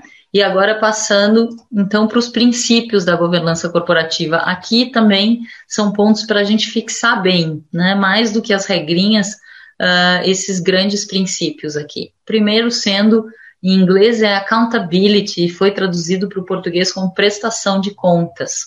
Uh, não acho uma boa tradução. Acho accountability é é, é, autonomia, liberdade com responsabilidade, né? A, a empresa tem responsabilidade perante a sociedade, a diretoria tem accountability perante o conselho e a diretoria e o conselho perante os acionistas. É, o CEO e seu time não podem fazer o que querem, eles prestam contas para os acionistas. Lembram que eles são representantes ou agentes, para usar o termo da origem do inglês, eles são agentes representantes do dono do capital. Eles têm que prestar contas para esse dono, eles não estão lá gerindo patrimônio próprio. Se eles se fosse patrimônio próprio, a propósito, eles não teriam feito nada do que fizeram, né? Para usar o exemplo da Enron, uh, porque sabiam que estavam uh, uh, criando uma ilusão de, de, de valor no curto prazo. Eles sabiam que era ilusão, provavelmente se a empresa fosse deles, eles não fariam isso porque eles não teriam quem enganar, né? Não teriam para quem enganar.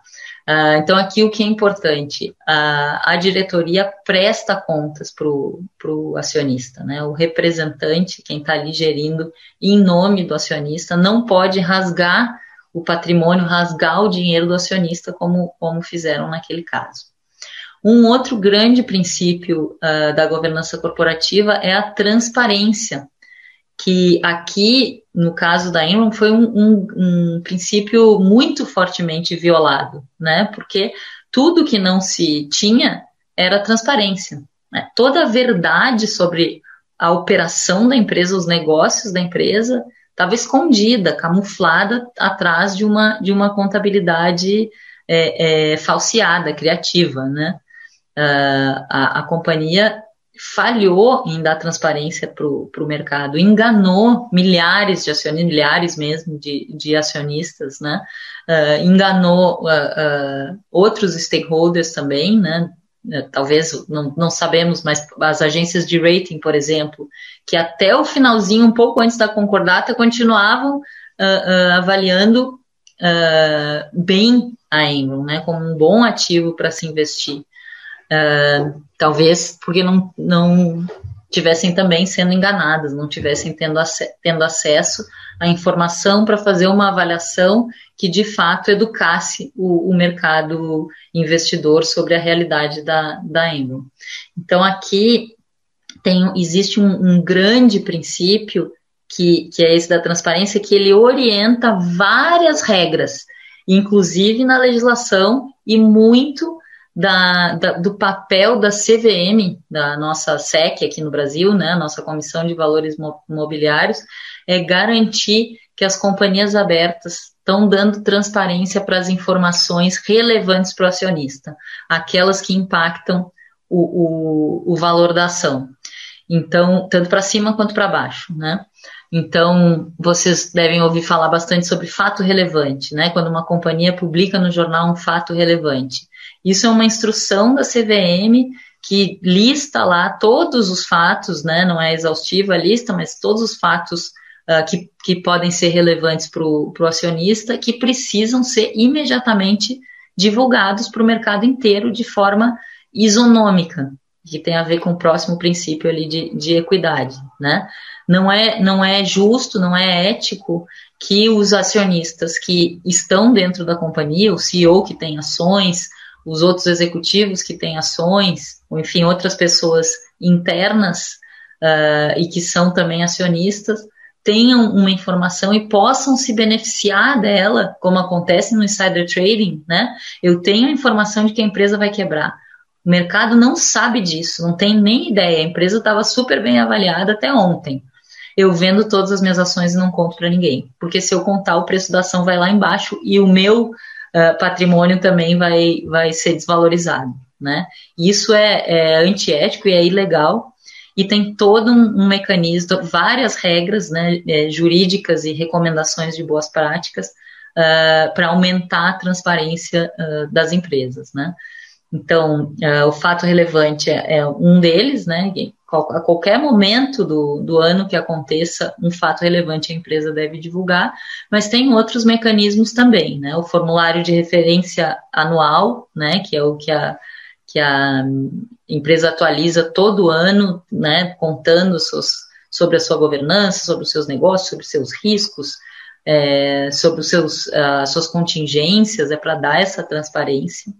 Um, o, o, prospecto, né, na época do IPO, quando a empresa vai abrir capital, o que, que ela conta ali no, no prospecto, os relatórios anuais e dentro aqui da transparência, agora um tema uh, super né, recente aí da moda, a transparência sobre as práticas ambientais e sociais, né, sobre a sustentabilidade da empresa.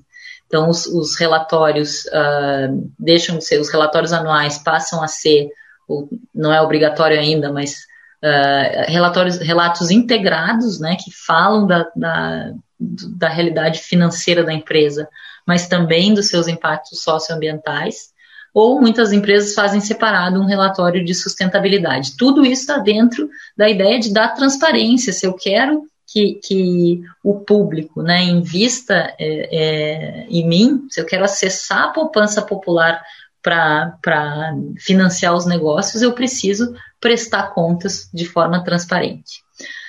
O próximo princípio é o da equidade, né? O, em inglês fairness, que é esse tratamento uh, isonômico, igualitário e justo de, de todos os acionistas, né? E agora expandindo um pouco para o capitalismo de stakeholders, de todos os stakeholders, aqui uma, um olhar expandido para a equidade.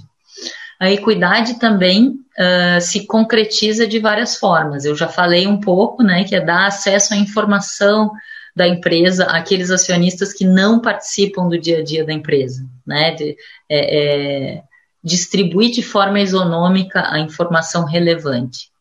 É, mas tem outros, uh, uh, outras consequências aqui desse princípio da equidade, por exemplo, o, o princípio de tratar igualmente os acionistas em seus direitos políticos. Uma ação, um voto.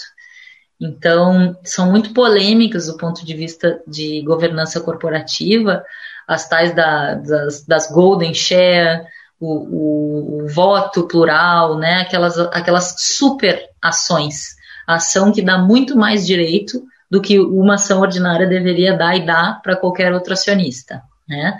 Mas uh, existem, né? Tem uma, uma, essas grandes uh, techs aí, né? O, Facebook da vida, Google, Google não me lembro, Facebook tem um, um, um, bastante polêmica em torno disso. O Zuckerberg tem, tem ações que dão direitos, uh, que dão superpoderes a, a ele, né? Não me lembro exatamente agora quais, se é, se é um voto de mais peso ou se são vetos em alguns pontos, mas é um isso quebra o princípio da, da equidade, né? O princípio da equidade diz que para cada ação um voto.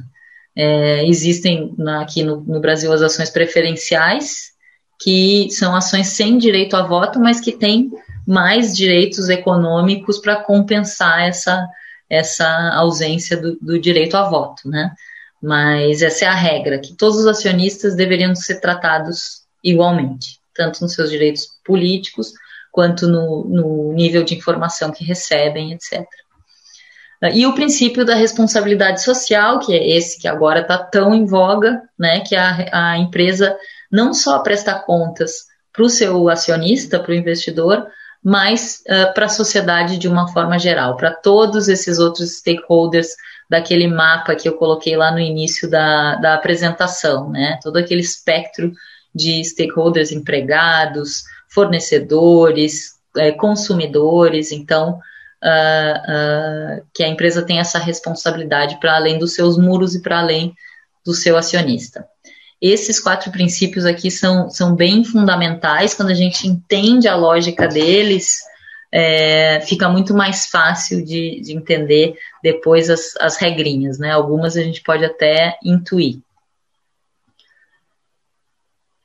É, e como é que, a, quando se estuda a governança corporativa, a gente se estuda dessa forma, separado nessas, nesses quatro capítulos que eu chamo, né? Isso aqui é a forma tradicional aqui da governança tradicional. E é assim que a gente vai olhar nessa aula. Então, esse slide é mais para vocês organizarem o, o, o pensamento, tá?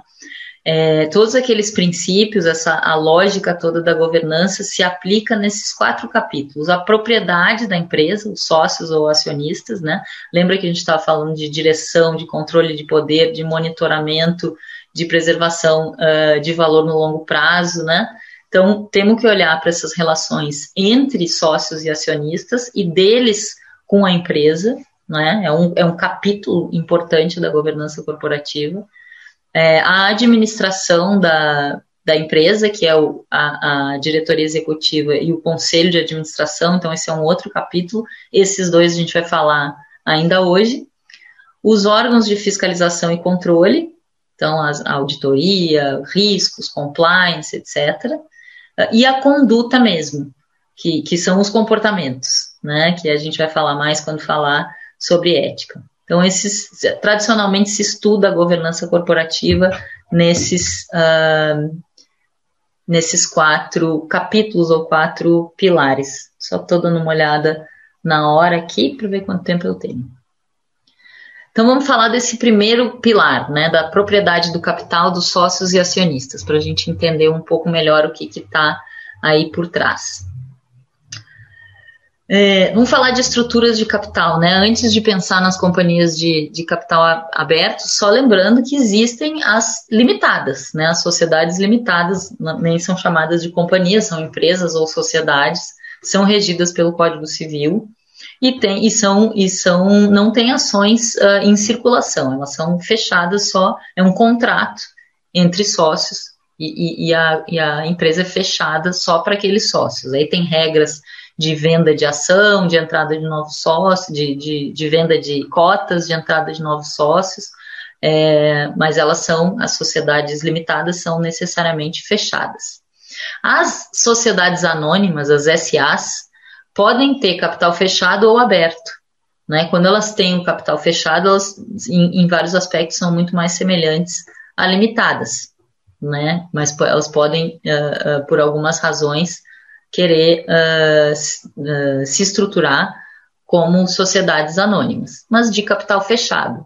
E aí muitas das coisas que a gente está falando aqui não preocupam, porque como elas não estão vendendo ações para o público, não estão acessando a poupança popular, é, por exemplo, as regras sobre transparência existem, mas não são tão críticas, né?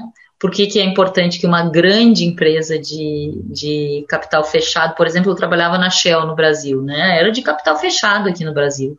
Mas existe um interesse que a Shell dê transparência sobre algumas coisas das suas operações, né? Principalmente impactos ambientais e tal. Então, tinha alguns relatórios divulgados.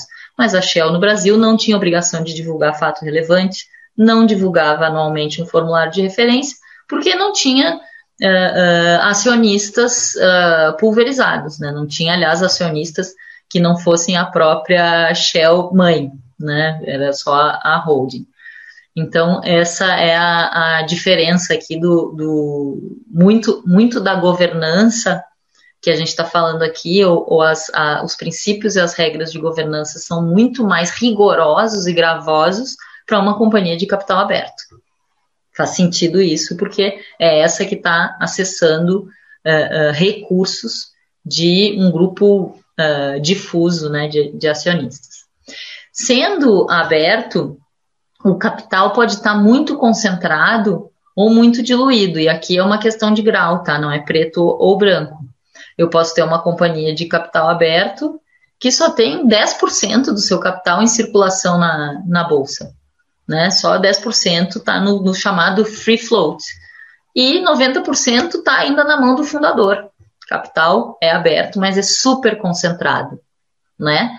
Ou eu posso ter o capital super diluído, quer dizer, eu não tenho nenhum acionista com participação relevante, eu não tenho nenhum acionista com mais de 5% do, do capital. Então, essas são as corporations, né? O, o, uh, são as, as companhias sem uh, controle e sem acionista de referência. Então, capital muito diluído. Isso é importante de, de entender esse, esse conceito, porque também a, a, as regras e algum, alguns mecanismos de governança são mais importantes quanto mais diluído tiver o, o capital. Né? Uma outra classificação, também para a gente não uh, uh, uh, confundir, né? O capital pode ser. o, desculpa, aqui eu estava falando de estruturas de capital. Então, capital fechado ou capital aberto, capital mais concentrado num acionista uh, uh, de referência, um acionista controlador ou bem diluído. E controle, formas ou estruturas de controle. Controle pode ser majoritário, e aqui eu tenho uma estrutura de capital concentrado, onde um acionista tem 50% mais uma ação, que é a figura bem, bem visível, bem típica, é a desse desenho que está aí, né, que o, o, o controlador é aquele que detém a maioria das, do capital social. Uma outra forma de controle é o controle compartilhado, é, por, pode ser entre dois ou três acionistas, por exemplo, né, um acordo de acionistas. Né? A Raizen, por exemplo, que até o ponto que agora vai fazer IPO, está em todos os jornais, mas enquanto eu estava lá era uma, uma companhia fechada, é, o controle era compartilhado, 50% Shell, 50% COSAN. É, mas aqui pode ser um controle compartilhado entre três que fazem um acordo de acionistas e decidem que qualquer votação tem que ser unânime entre eles, por exemplo. Então, eu posso ter 80% do capital na mão de três acionistas que formam um, um bloco de controle e aí compartilham entre eles uh, uh, aquele poder, né? Isso tudo regulado acordo de acionista, estatuto, um monte de regras aqui para esses uh, arranjos funcionarem. Eu posso ter, e isso para quem não é do, não está familiarizado, não é do meio, é mais uh, não intuitivo, mas eu posso ter controle minoritário. Eu posso ter controle de um acionista que detém 20% do capital, até um pouco menos. desde que eu não tenha nenhum outro acionista que possa uh, competir ou, ou combatê-lo. Se todo o resto do capital é totalmente pulverizado e eu tenho um acionista com 20%, aí eu tenho um, um, um controle minoritário, né? Talvez uh, tem alguns casos, mas o que me ocorre rapidamente é a Lynx, né, que acabou de passar por essa polêmica toda uh, da negociação de, de venda para Stone. É, o, tinha lá um, um, grupo de controle né, dos fundadores ali, uh, que detinham, acho que em torno de 10, 15% das ações, o resto estava tava pulverizado.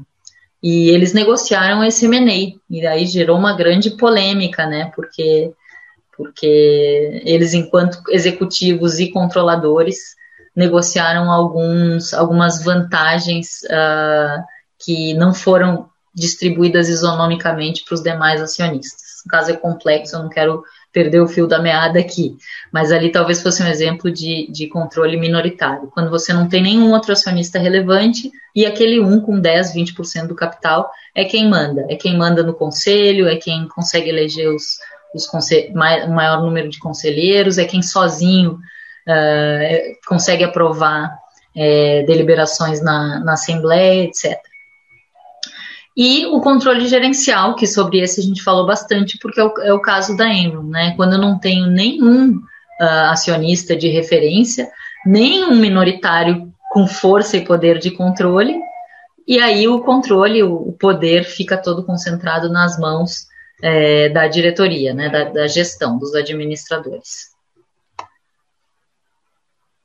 Um, tanto a legislação quanto as recomendações de melhores práticas uh, têm um cuidado uh, aqui no Brasil, e agora estou pensando mais no Brasil, né?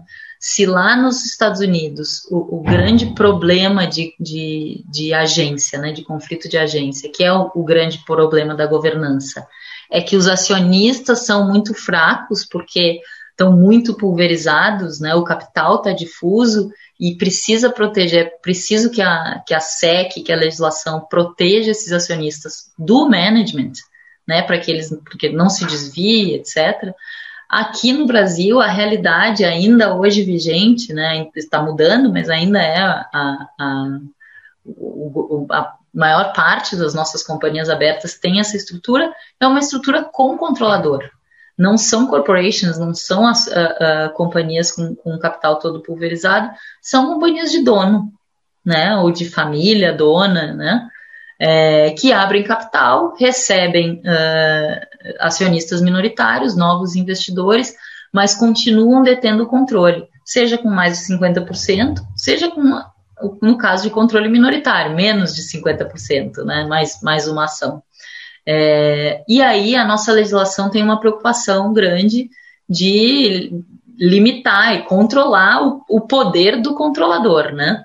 É, ela estabelece aqui os principais deveres, né, que estão lá na lei das SAs, que o controlador deve agir no interesse da companhia e não dele próprio, às vezes, muitas vezes são diferentes, e cumprir a sua função social, então tem que olhar para a companhia, olhar para os stakeholders, né, olhar para o longo prazo, é, ele tem responsabilidade perante os minoritários e perante os demais stakeholders também.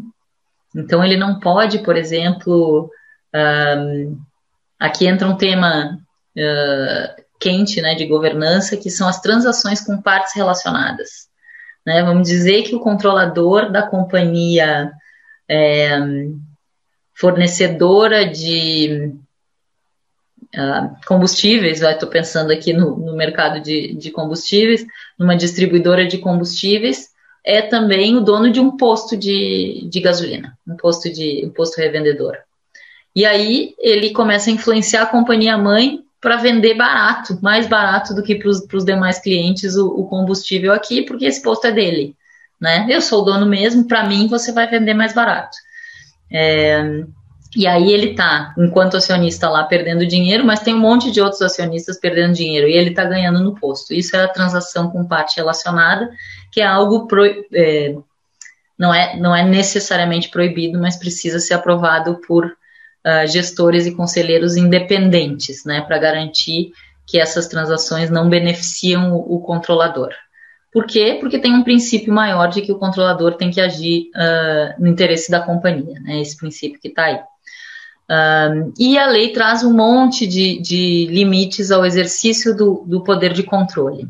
Tá? A gente não vai entrar no detalhe de todos, mas é importante que vocês gravem esse, esses conceitos uh, mais fundamentais, né? Que a legislação brasileira tem vários mecanismos de proteção de minoritários, porque aqui a nossa realidade de mercado é de empresas de dono. Por outro lado, os minoritários, se o, o, controlador tem muitos deveres, os minoritários têm direitos básicos assegurados na, na lei também, né? Uh, um é de convocar assembleias gerais, se os administradores não convocarem. Eles têm direito de se retirar da sociedade se algumas matérias forem aprovadas uh, em assembleia, né, contra o voto dele, que era um voto minoritário. Por exemplo, se o objeto social da companhia mudar, não, eu investi aqui nessa empresa de energia solar. Agora vão querer uh, uh, investir em, em usina a carvão? Não quero mais ficar aqui. Eu tenho direito que é, chama direito de recesso, que é de vender. A companhia precisa me reembolsar do valor uh, das minhas ações. Uh, por exemplo, se a política de dividendos mínimos mudar, não, eu investi aqui porque tinha uma garantia que 25% do, do lucro ia ser uh, distribuído na forma de dividendos, ou 30%. É, se não vai mais ser isso, eu me retiro. É, uma, uma grande fusão, enfim, algumas situações uh, que impõem uma transformação muito grande na companhia dão esse direito de recesso. A lei também tem mecanismos para garantir que os minoritários consigam eleger um mínimo de conselheiros para o conselho de administração e que eles tenham representação no conselho fiscal também. Uh, então, tem uh, mecanismos complexos ali do, do, de, de do voto múltiplo, né, e de, e de um assento reservado para os minoritários, pelo menos, né, é, dependendo do, do, de, de quantos minoritários, do, do, quanto eles detêm do capital, e um assento, pelo menos, para os preferencialistas. Então, aqui tem uh, uma proteção mínima, vamos dizer, uma representação mínima de minoritários no Conselho de Administração e no Conselho Fiscal. Um, a lei também prevê a, a OPA, né, no caso de fechamento de capital, o, o, o controlador tem que, se vai fechar o capital, tem que fazer uma oferta pública para adquirir todas as, as, as, ações dos minoritários e também o famoso tag along na alienação do controle. Então, se o controlador negociou a venda da sua participação na empresa, a venda do controle, é, a lei diz que os minoritários têm que também receber uma oferta por daquele mesmo comprador é, de pelo menos 80% do, do valor oferecido pelas ações do controlador. E depois vocês vão ver que quando a gente começa a subir no nível de, de, de governança, nos segmentos especiais, quando você chega no novo mercado, essa oferta tem que ser de, no valor de, de 100% do valor oferecido pelas ações do controlador. Então, o, esse minoritário, né, que investiu nessa, nessa empresa, que tem uma boa governança, ele sabe, ele tem a confiança de saber que se o controlador vendeu o controle, é, ele vai receber o mesmo valor que o controlador está recebendo. Né, que não é o natural das negociações, o natural é que as negociações envolvam um prêmio de controle. E a lei diz, é, pelo menos 80% desse valor os minoritários têm que receber. Tá? E lá, por o último item da lista, né, o direito à informação, que eu já falei bastante, os minoritários têm vários mecanismos é, obrigatórios por lei é, para terem acesso às informações relevantes da companhia. Falei dos, dos fatos relevantes, do formulário de referência, etc. É, vamos falar, é, perguntaram de casos brasileiros e o caso que eu trouxe para a gente conversar é o caso da OGX, que eu vou descrever aqui, vocês vão acompanhando aí nesse, nesse, uh, nessa cronologia da decadência, vamos chamar assim, né? Essa flechinha está apontada para baixo, porque acaba em 2013 num pedido de, de recuperação judicial mesmo. É, mas a OGX foi fundada em 2007 com investimentos próprios do Ike Batista e aportes de investidores estrangeiros também. Nesse mesmo ano, ela participou de um leilão da NP, né, de, de blocos de, de, exploração de petróleo, e arrematou nesse bloco, nesse leilão, 21 blocos de, de exploração. É, em abril de 2008, a companhia foi à Bolsa de Valores, fez um IPO, né, levantou 6,7 bilhões de reais. É, ainda é um dos maiores IPOs uh, da história do Brasil. Né? Não sei como é que está hoje. Na época, acho que era, não sei, está é, entre ainda os 10 maiores, com certeza. Uh, no, no, seu auge, né, no auge da, da OGX, no ano de 2010, a OGX atingiu o valor de mercado de 75 bilhões de reais. E aí que ela transformou o Ike no homem mais rico do Brasil. Olha lá, a capa foi capa lá na, na Forbes, né? E como se tratava de uma companhia pré-operacional, quer dizer, quando ela foi constituída e quando ela foi ao IPO, ela não tinha ainda produção de petróleo, ela arrematou no leilão da, da NP blocos para explorar, para ver se tinha algum petróleo lá, se era um petróleo viável comercialmente, etc. É, mas ela conseguiu levantar esse dinheiro todo, ela chegou a valer uh, 75 bi sem ter produzido uma gota de petróleo. Olha uh, uh, aqui o quanto isso ilustra o que a gente vem conversando, né? É, investidores pulverizados pelo Brasil inteiro e fora do Brasil também investiram 75 bilhões numa companhia não operacional com base na informação que eles estavam recebendo do, do, do Ike, em primeiro lugar, né? E, e do manage, management da companhia. Eles estavam recebendo informações, o quê? Super promissoras, né? No mínimo. Invista aqui porque encontraremos, né? Tá entrando alguma coisa aqui no chat. Um, então, vou continuar aqui a história da, da OGX. É, então, como, como, era uma companhia pré-operacional, esse, esse elevado valor refletia a expectativa de alta rentabilidade futura, que, por sua vez, dependia da existência e viabilidade comercial dos blocos arrematados no leilão da NP. Mas em 2011, a consultoria DIM, que é uma das mais respeitadas uh, internacionalmente no setor de petróleo, constatou que a estimativa do volume de reservas de petróleo da OGX era significativamente inferior ao que a companhia vinha divulgando.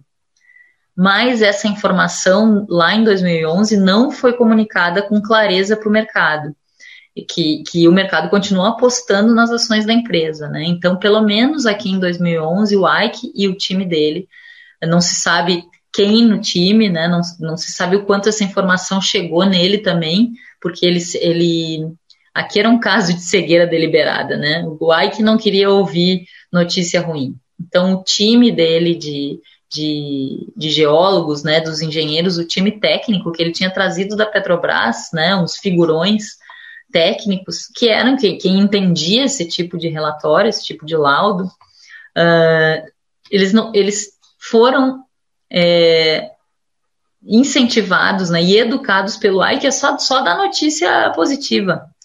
Então, realmente, assim, era um, um, um, otimista patológico, talvez o Ike não queria saber do que estava ruim, e talvez a informação chegasse, sim, para ele distorcida. Uh, o fato é que já dentro da companhia já tinha um laudo com altíssima credibilidade dizendo que o petróleo daqueles campos não era, não era tão bom quanto eles vinham, uh, que o volume de petróleo era inferior e também que a qualidade era inferior do que eles vinham dizendo. Mas em 2012, uma boa notícia: a OGX extraiu o primeiro petróleo do campo de Tubarão Azul, o, o primeiro e, e, um dos poucos, né? Foi super festejado, lá tinha um apoio, como vocês estão vendo aí, dos gov do governo, né, federal, estadual, essa festa toda que ajudava a enganar investidores, né? E somente, então, em junho de 2012, o mercado foi comunicado de que as reservas da OGX eram muito menores do que a empresa sempre tinha divulgado, e a partir daí a empresa entrou em declínio até fazer o pedido de, de recuperação judicial. É, talvez a OGX seja o maior caso de bolha de, um, de uma empresa, assim, individualmente falando, né? Um, não sei como é que compara, mesmo com o caso Enron, talvez seja. É, é, é, aqui é muito louco mesmo, porque não tinha operação, ela valia 75 bi antes de produzir qualquer coisa, né? Antes de ter receita. É, e aqui vários fatores um, uh, contribuíram né, para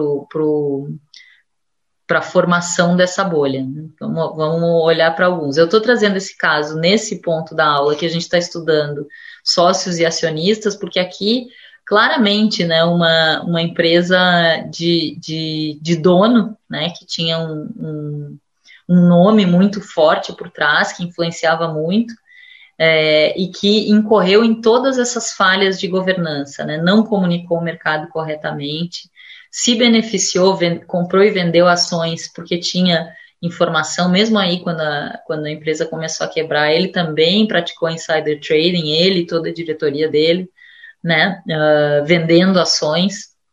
É, todo, todo, todos esses temas de governança relacionados à, à propriedade do capital aqui apareceram, né? Então ele buscou investidores, ele enganou muita gente, transformou em pó os recursos de muita gente que investiu confiando no dono.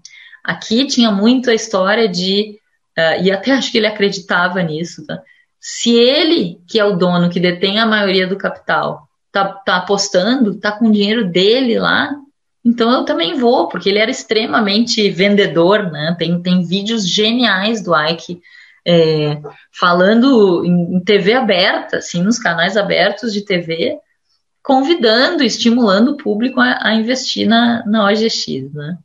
Então, um, tem, tem que lembrar que, que, que a governança está aí para proteger desse tipo de coisa, né? Aqui falta, ele faltou com todos os princípios, faltou com a transparência, totalmente, né? Faltou com equidade, uh, não foi, uh, não prestou contas, não teve diligência, né? Enquanto administrador, nem o time dele de diretores não teve também.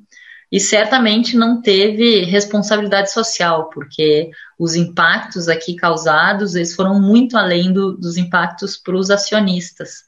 É, a OGX tinha tanta relevância na nossa bolsa, ela tinha tanto peso no Ibovespa, que acabou que a quebra da OGX uh, afetou a própria credibilidade do mercado de capitais no Brasil. Né? Essa, um pouco a reforma do, do regulamento do novo mercado também endereçou uh, uh, um pouco disso, né, do, do caso OGX. Por exemplo, proibiu que empresas pré-operacionais sejam do novo mercado. Né? Se chama é, norma anti-OGX, né, entrou lá no novo regulamento do, do novo mercado. Não é, não é que seja proibido, mas ficou direcionado e restrito só para investidores qualificados. É, que é mais aqui, além de divulgar as informações excessivamente otimistas, né, enganosas, não vai dar para a gente entrar, mas tem, procurem os vídeos do Ike falando, é, é genial. É, acho que acho que tá bom desse caso, só para a gente poder depois discutir. Então, aqui as reportagens daí mais recentes, né? A Ike foi condenado a oito anos por manipulação de mercado com a OGX, né? Por ter uh, transmitido tantas informações falsas, excessivamente otimistas, e foi condenado também Uh, ele tem várias condenações, eu só peguei dois, dois exemplos aqui. Ele tem várias condenações pela CVM, pela Justiça Comum, né? Ele também foi condenado a 11 meses, uh, e, uh, 11 anos e 8 meses de prisão pelo crime de manipulação de mercado e também uso da informação privilegiada. E no caso aqui, a informação era que os campos de petróleo não tinham aquele petróleo todo, né?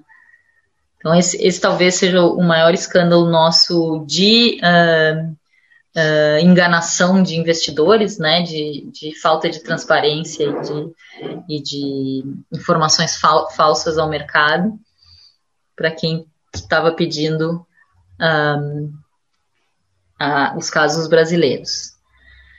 Bom, uh, a gente vai fazer agora uma, uma dinâmica de, de grupo uh, nesses, nesses últimos minutos dessa, desse bloco, né, vocês vão ser separados uh, em grupo para discutir as seguintes questões. Quais as semelhanças e diferenças entre os casos Enron e OGX? É, vocês vão ter 15 minutos para discutir nos grupos, então tentem aprofundar aqui o máximo de coisas que vocês conseguirem trazer, né? Pensem na comparação das companhias, desde que tipo de companhia era, né? Aberta, fechada, como é que era, uh, que princípios de, de, de governança vi, violaram, né?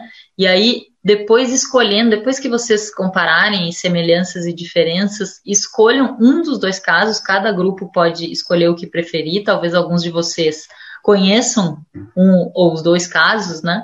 E queiram e tenham alguma preferência, mas escolham um dos dois casos, é, listem lá, discutam os princípios de governança que foram violados e também, na opinião do grupo, na opinião de vocês, que fatores contribuíram para esse, esses escândalos, né? Eu passei por vários aqui. A gente tem, tem temas de falta de controle, de conflitos de interesse, é, problemas regulatórios e problemas comportamentais também.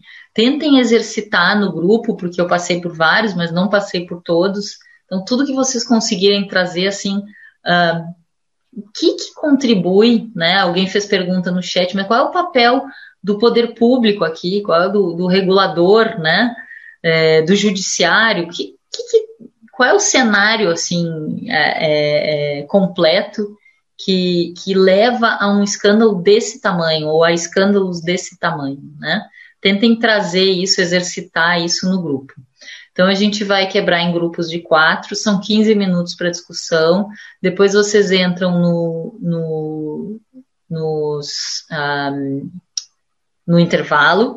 Na volta do intervalo, é, eu gostaria de convidar quatro representantes de grupos, um representante de, de cada um de quatro grupos, para apresentarem aqui no, no Zoom, a, a, junto comigo, as conclusões do grupo, para a gente discutir um pouco juntos, tá? É, a, combinei com a Soraya que os quatro eleitos serão os quatro primeiros que se inscreverem, que demonstrarem interesse, e eu estimulo muito, assim, é que vocês, quando estiverem discutindo no grupo, já elejam o relator e, e depois os relatores uh, se voluntariem para vir, vir, discutir aqui, porque torna, assim eu também aprendo com vocês, torna a aula mais dinâmica e a discussão muito mais rica e aprofundada. Será que temos um, um minutinho para pegar mais umas perguntas antes de entrar na dinâmica, Soraya? Temos sim, professora. Temos então, sim porque eu estava aqui me programando para as 9h20 entrar na, na dinâmica. Então. Uhum. Falta um minutinho só.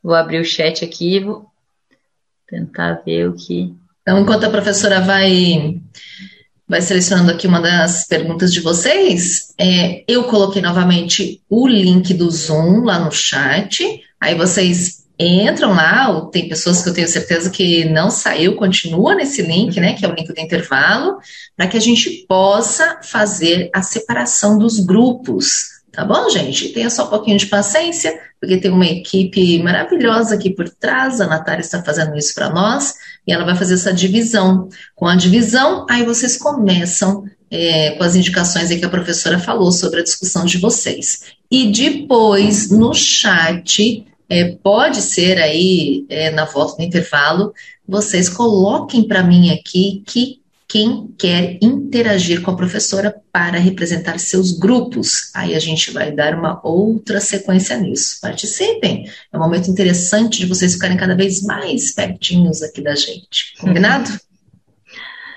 Os quatro primeiros, né, Soraya? Isso então eu vou pegar tem quatro. Tem muitas perguntas interessantes, vou tentar pegar rapidamente algumas, né? Aqui o José Guilherme pergunta se a abertura do, do capital das empresas, mesmo com todas as práticas de compliance, ainda trazem altos riscos de, de fraude e se essas fraudes podem nascer dos níveis hierárquicos mais baixos. A gente vai falar bastante disso na terceira aula, uh, e eu vou falar muito abertamente aqui porque que o programa de compliance por si só uh, não resolve o problema de fraudes, né? E daí onde é que entra a importância da cultura organizacional, que é como as coisas não é como está escrito no papel, é como as coisas de fato são feitas aqui, né? As regras tácitas de comportamento, aquelas que todos nós, quando entramos na empresa, rapidamente a gente começa a perceber, né? É, mas não, só ter o programa, só ter o, o checklist completo aí de tudo que é exigido, seja pelo regulamento do novo mercado, seja pela legislação, não é garantia de que não vai ter fraude e desvio. É, tem muitos, o, o, Marcos Antônio diz, tem tantos códigos né, que uma empresa tem para se basear, qual que ela deve utilizar. É, aí tem que entender qual, qual, é a empresa, né? O, o, o geral e básico né, para todo mundo é o código do IBGC, o Código de Melhores Práticas de Governança Corporativa. Esse vale desde uma, uma empresa limitada, sociedade limitada, até uma, uma companhia aberta. Mas aí, para as abertas, tem o código mais recente, especial, que é o de, o de companhias abertas, Código Brasileiro de Governança para Companhias Abertas. Então, ele é mais adequado. Se a empresa tiver num dos segmentos especiais, ela vai uh, também ter que cumprir o regulamento daquele segmento especial. Então, se ela é novo mercado, ela também vai ter que olhar o novo mercado. Mas você tem toda a razão, Marcos, que, que isso cria uma confusão e por isso que essa aula aqui não é uma aula de regrinha, porque a regrinha vocês vão olhar lá no código e ver, ah, não, aqui no novo mercado eu preciso ter uh, três membros independentes no comitê de auditoria. Mas no Código Brasileiro de Melhores Práticas, todos os membros têm que ser independentes no comitê de auditoria. Eu, já, eu nem sei se eu estou dando a, a regra certa. É que são muitas regrinhas. O importante é você entender a lógica e quais vão ser a seguir, e aí trabalhar com, com eles. Ah, não, mas eu sou de algum segmento, eu sou instituição financeira. Então, além das normas específicas né, de, estatais do, do Bacen, tem que olhar também o, o, as melhores práticas voltadas para o setor financeiro. É realmente confuso, tem muitos, uh, muitas fontes de, de orientações e, e e elas são diferentes entre si em alguns, em alguns aspectos. Você tem, você tem toda a razão que tem que entender qual é a natureza da empresa e, e aí entender quais são os parâmetros que ela vai usar de melhores práticas. Aí alguém pergunta para o caso Sadia, que eu espero que a gente possa falar depois, em outro momento. É, acho que eu não vou poder pegar mais nenhuma, né? Já estou já estou bem avançada aqui na hora, né? Então podemos passar para o exercício dos grupos, depois para o intervalo, e a gente se reencontra aqui pra, com, com os quatro representantes aí para a gente discutir o caso. Isso mesmo, professora. Então, entre lá no link do Zoom que está no chat para vocês. Quem tiver dificuldade, copia e cola aquele link no navegador. Pode ser que funcione, tá bom, gente? Se não, manda lá a sua dúvida no chat. A gente vai ajudando para quê? Oi, pessoal. 15 minutinhos de interação é, e depois eu volto grupo, aqui, tá? como a professora disse, né, a gente anuncia o intervalo e continuamos na sequência. E continuamos na sequência. Então, emendar as duas coisas.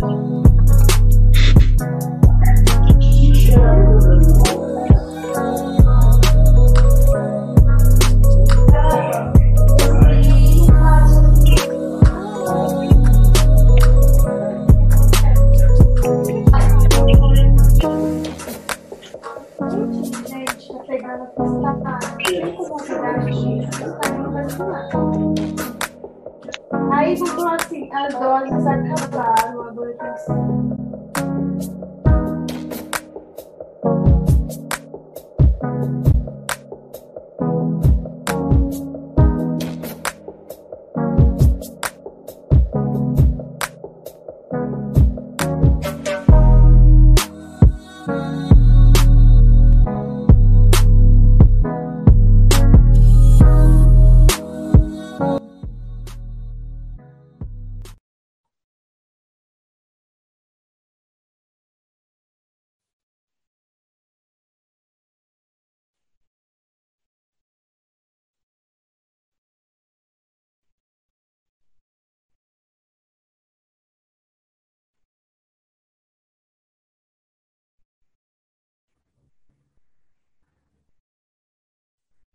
Olá. Tudo bem? Prazer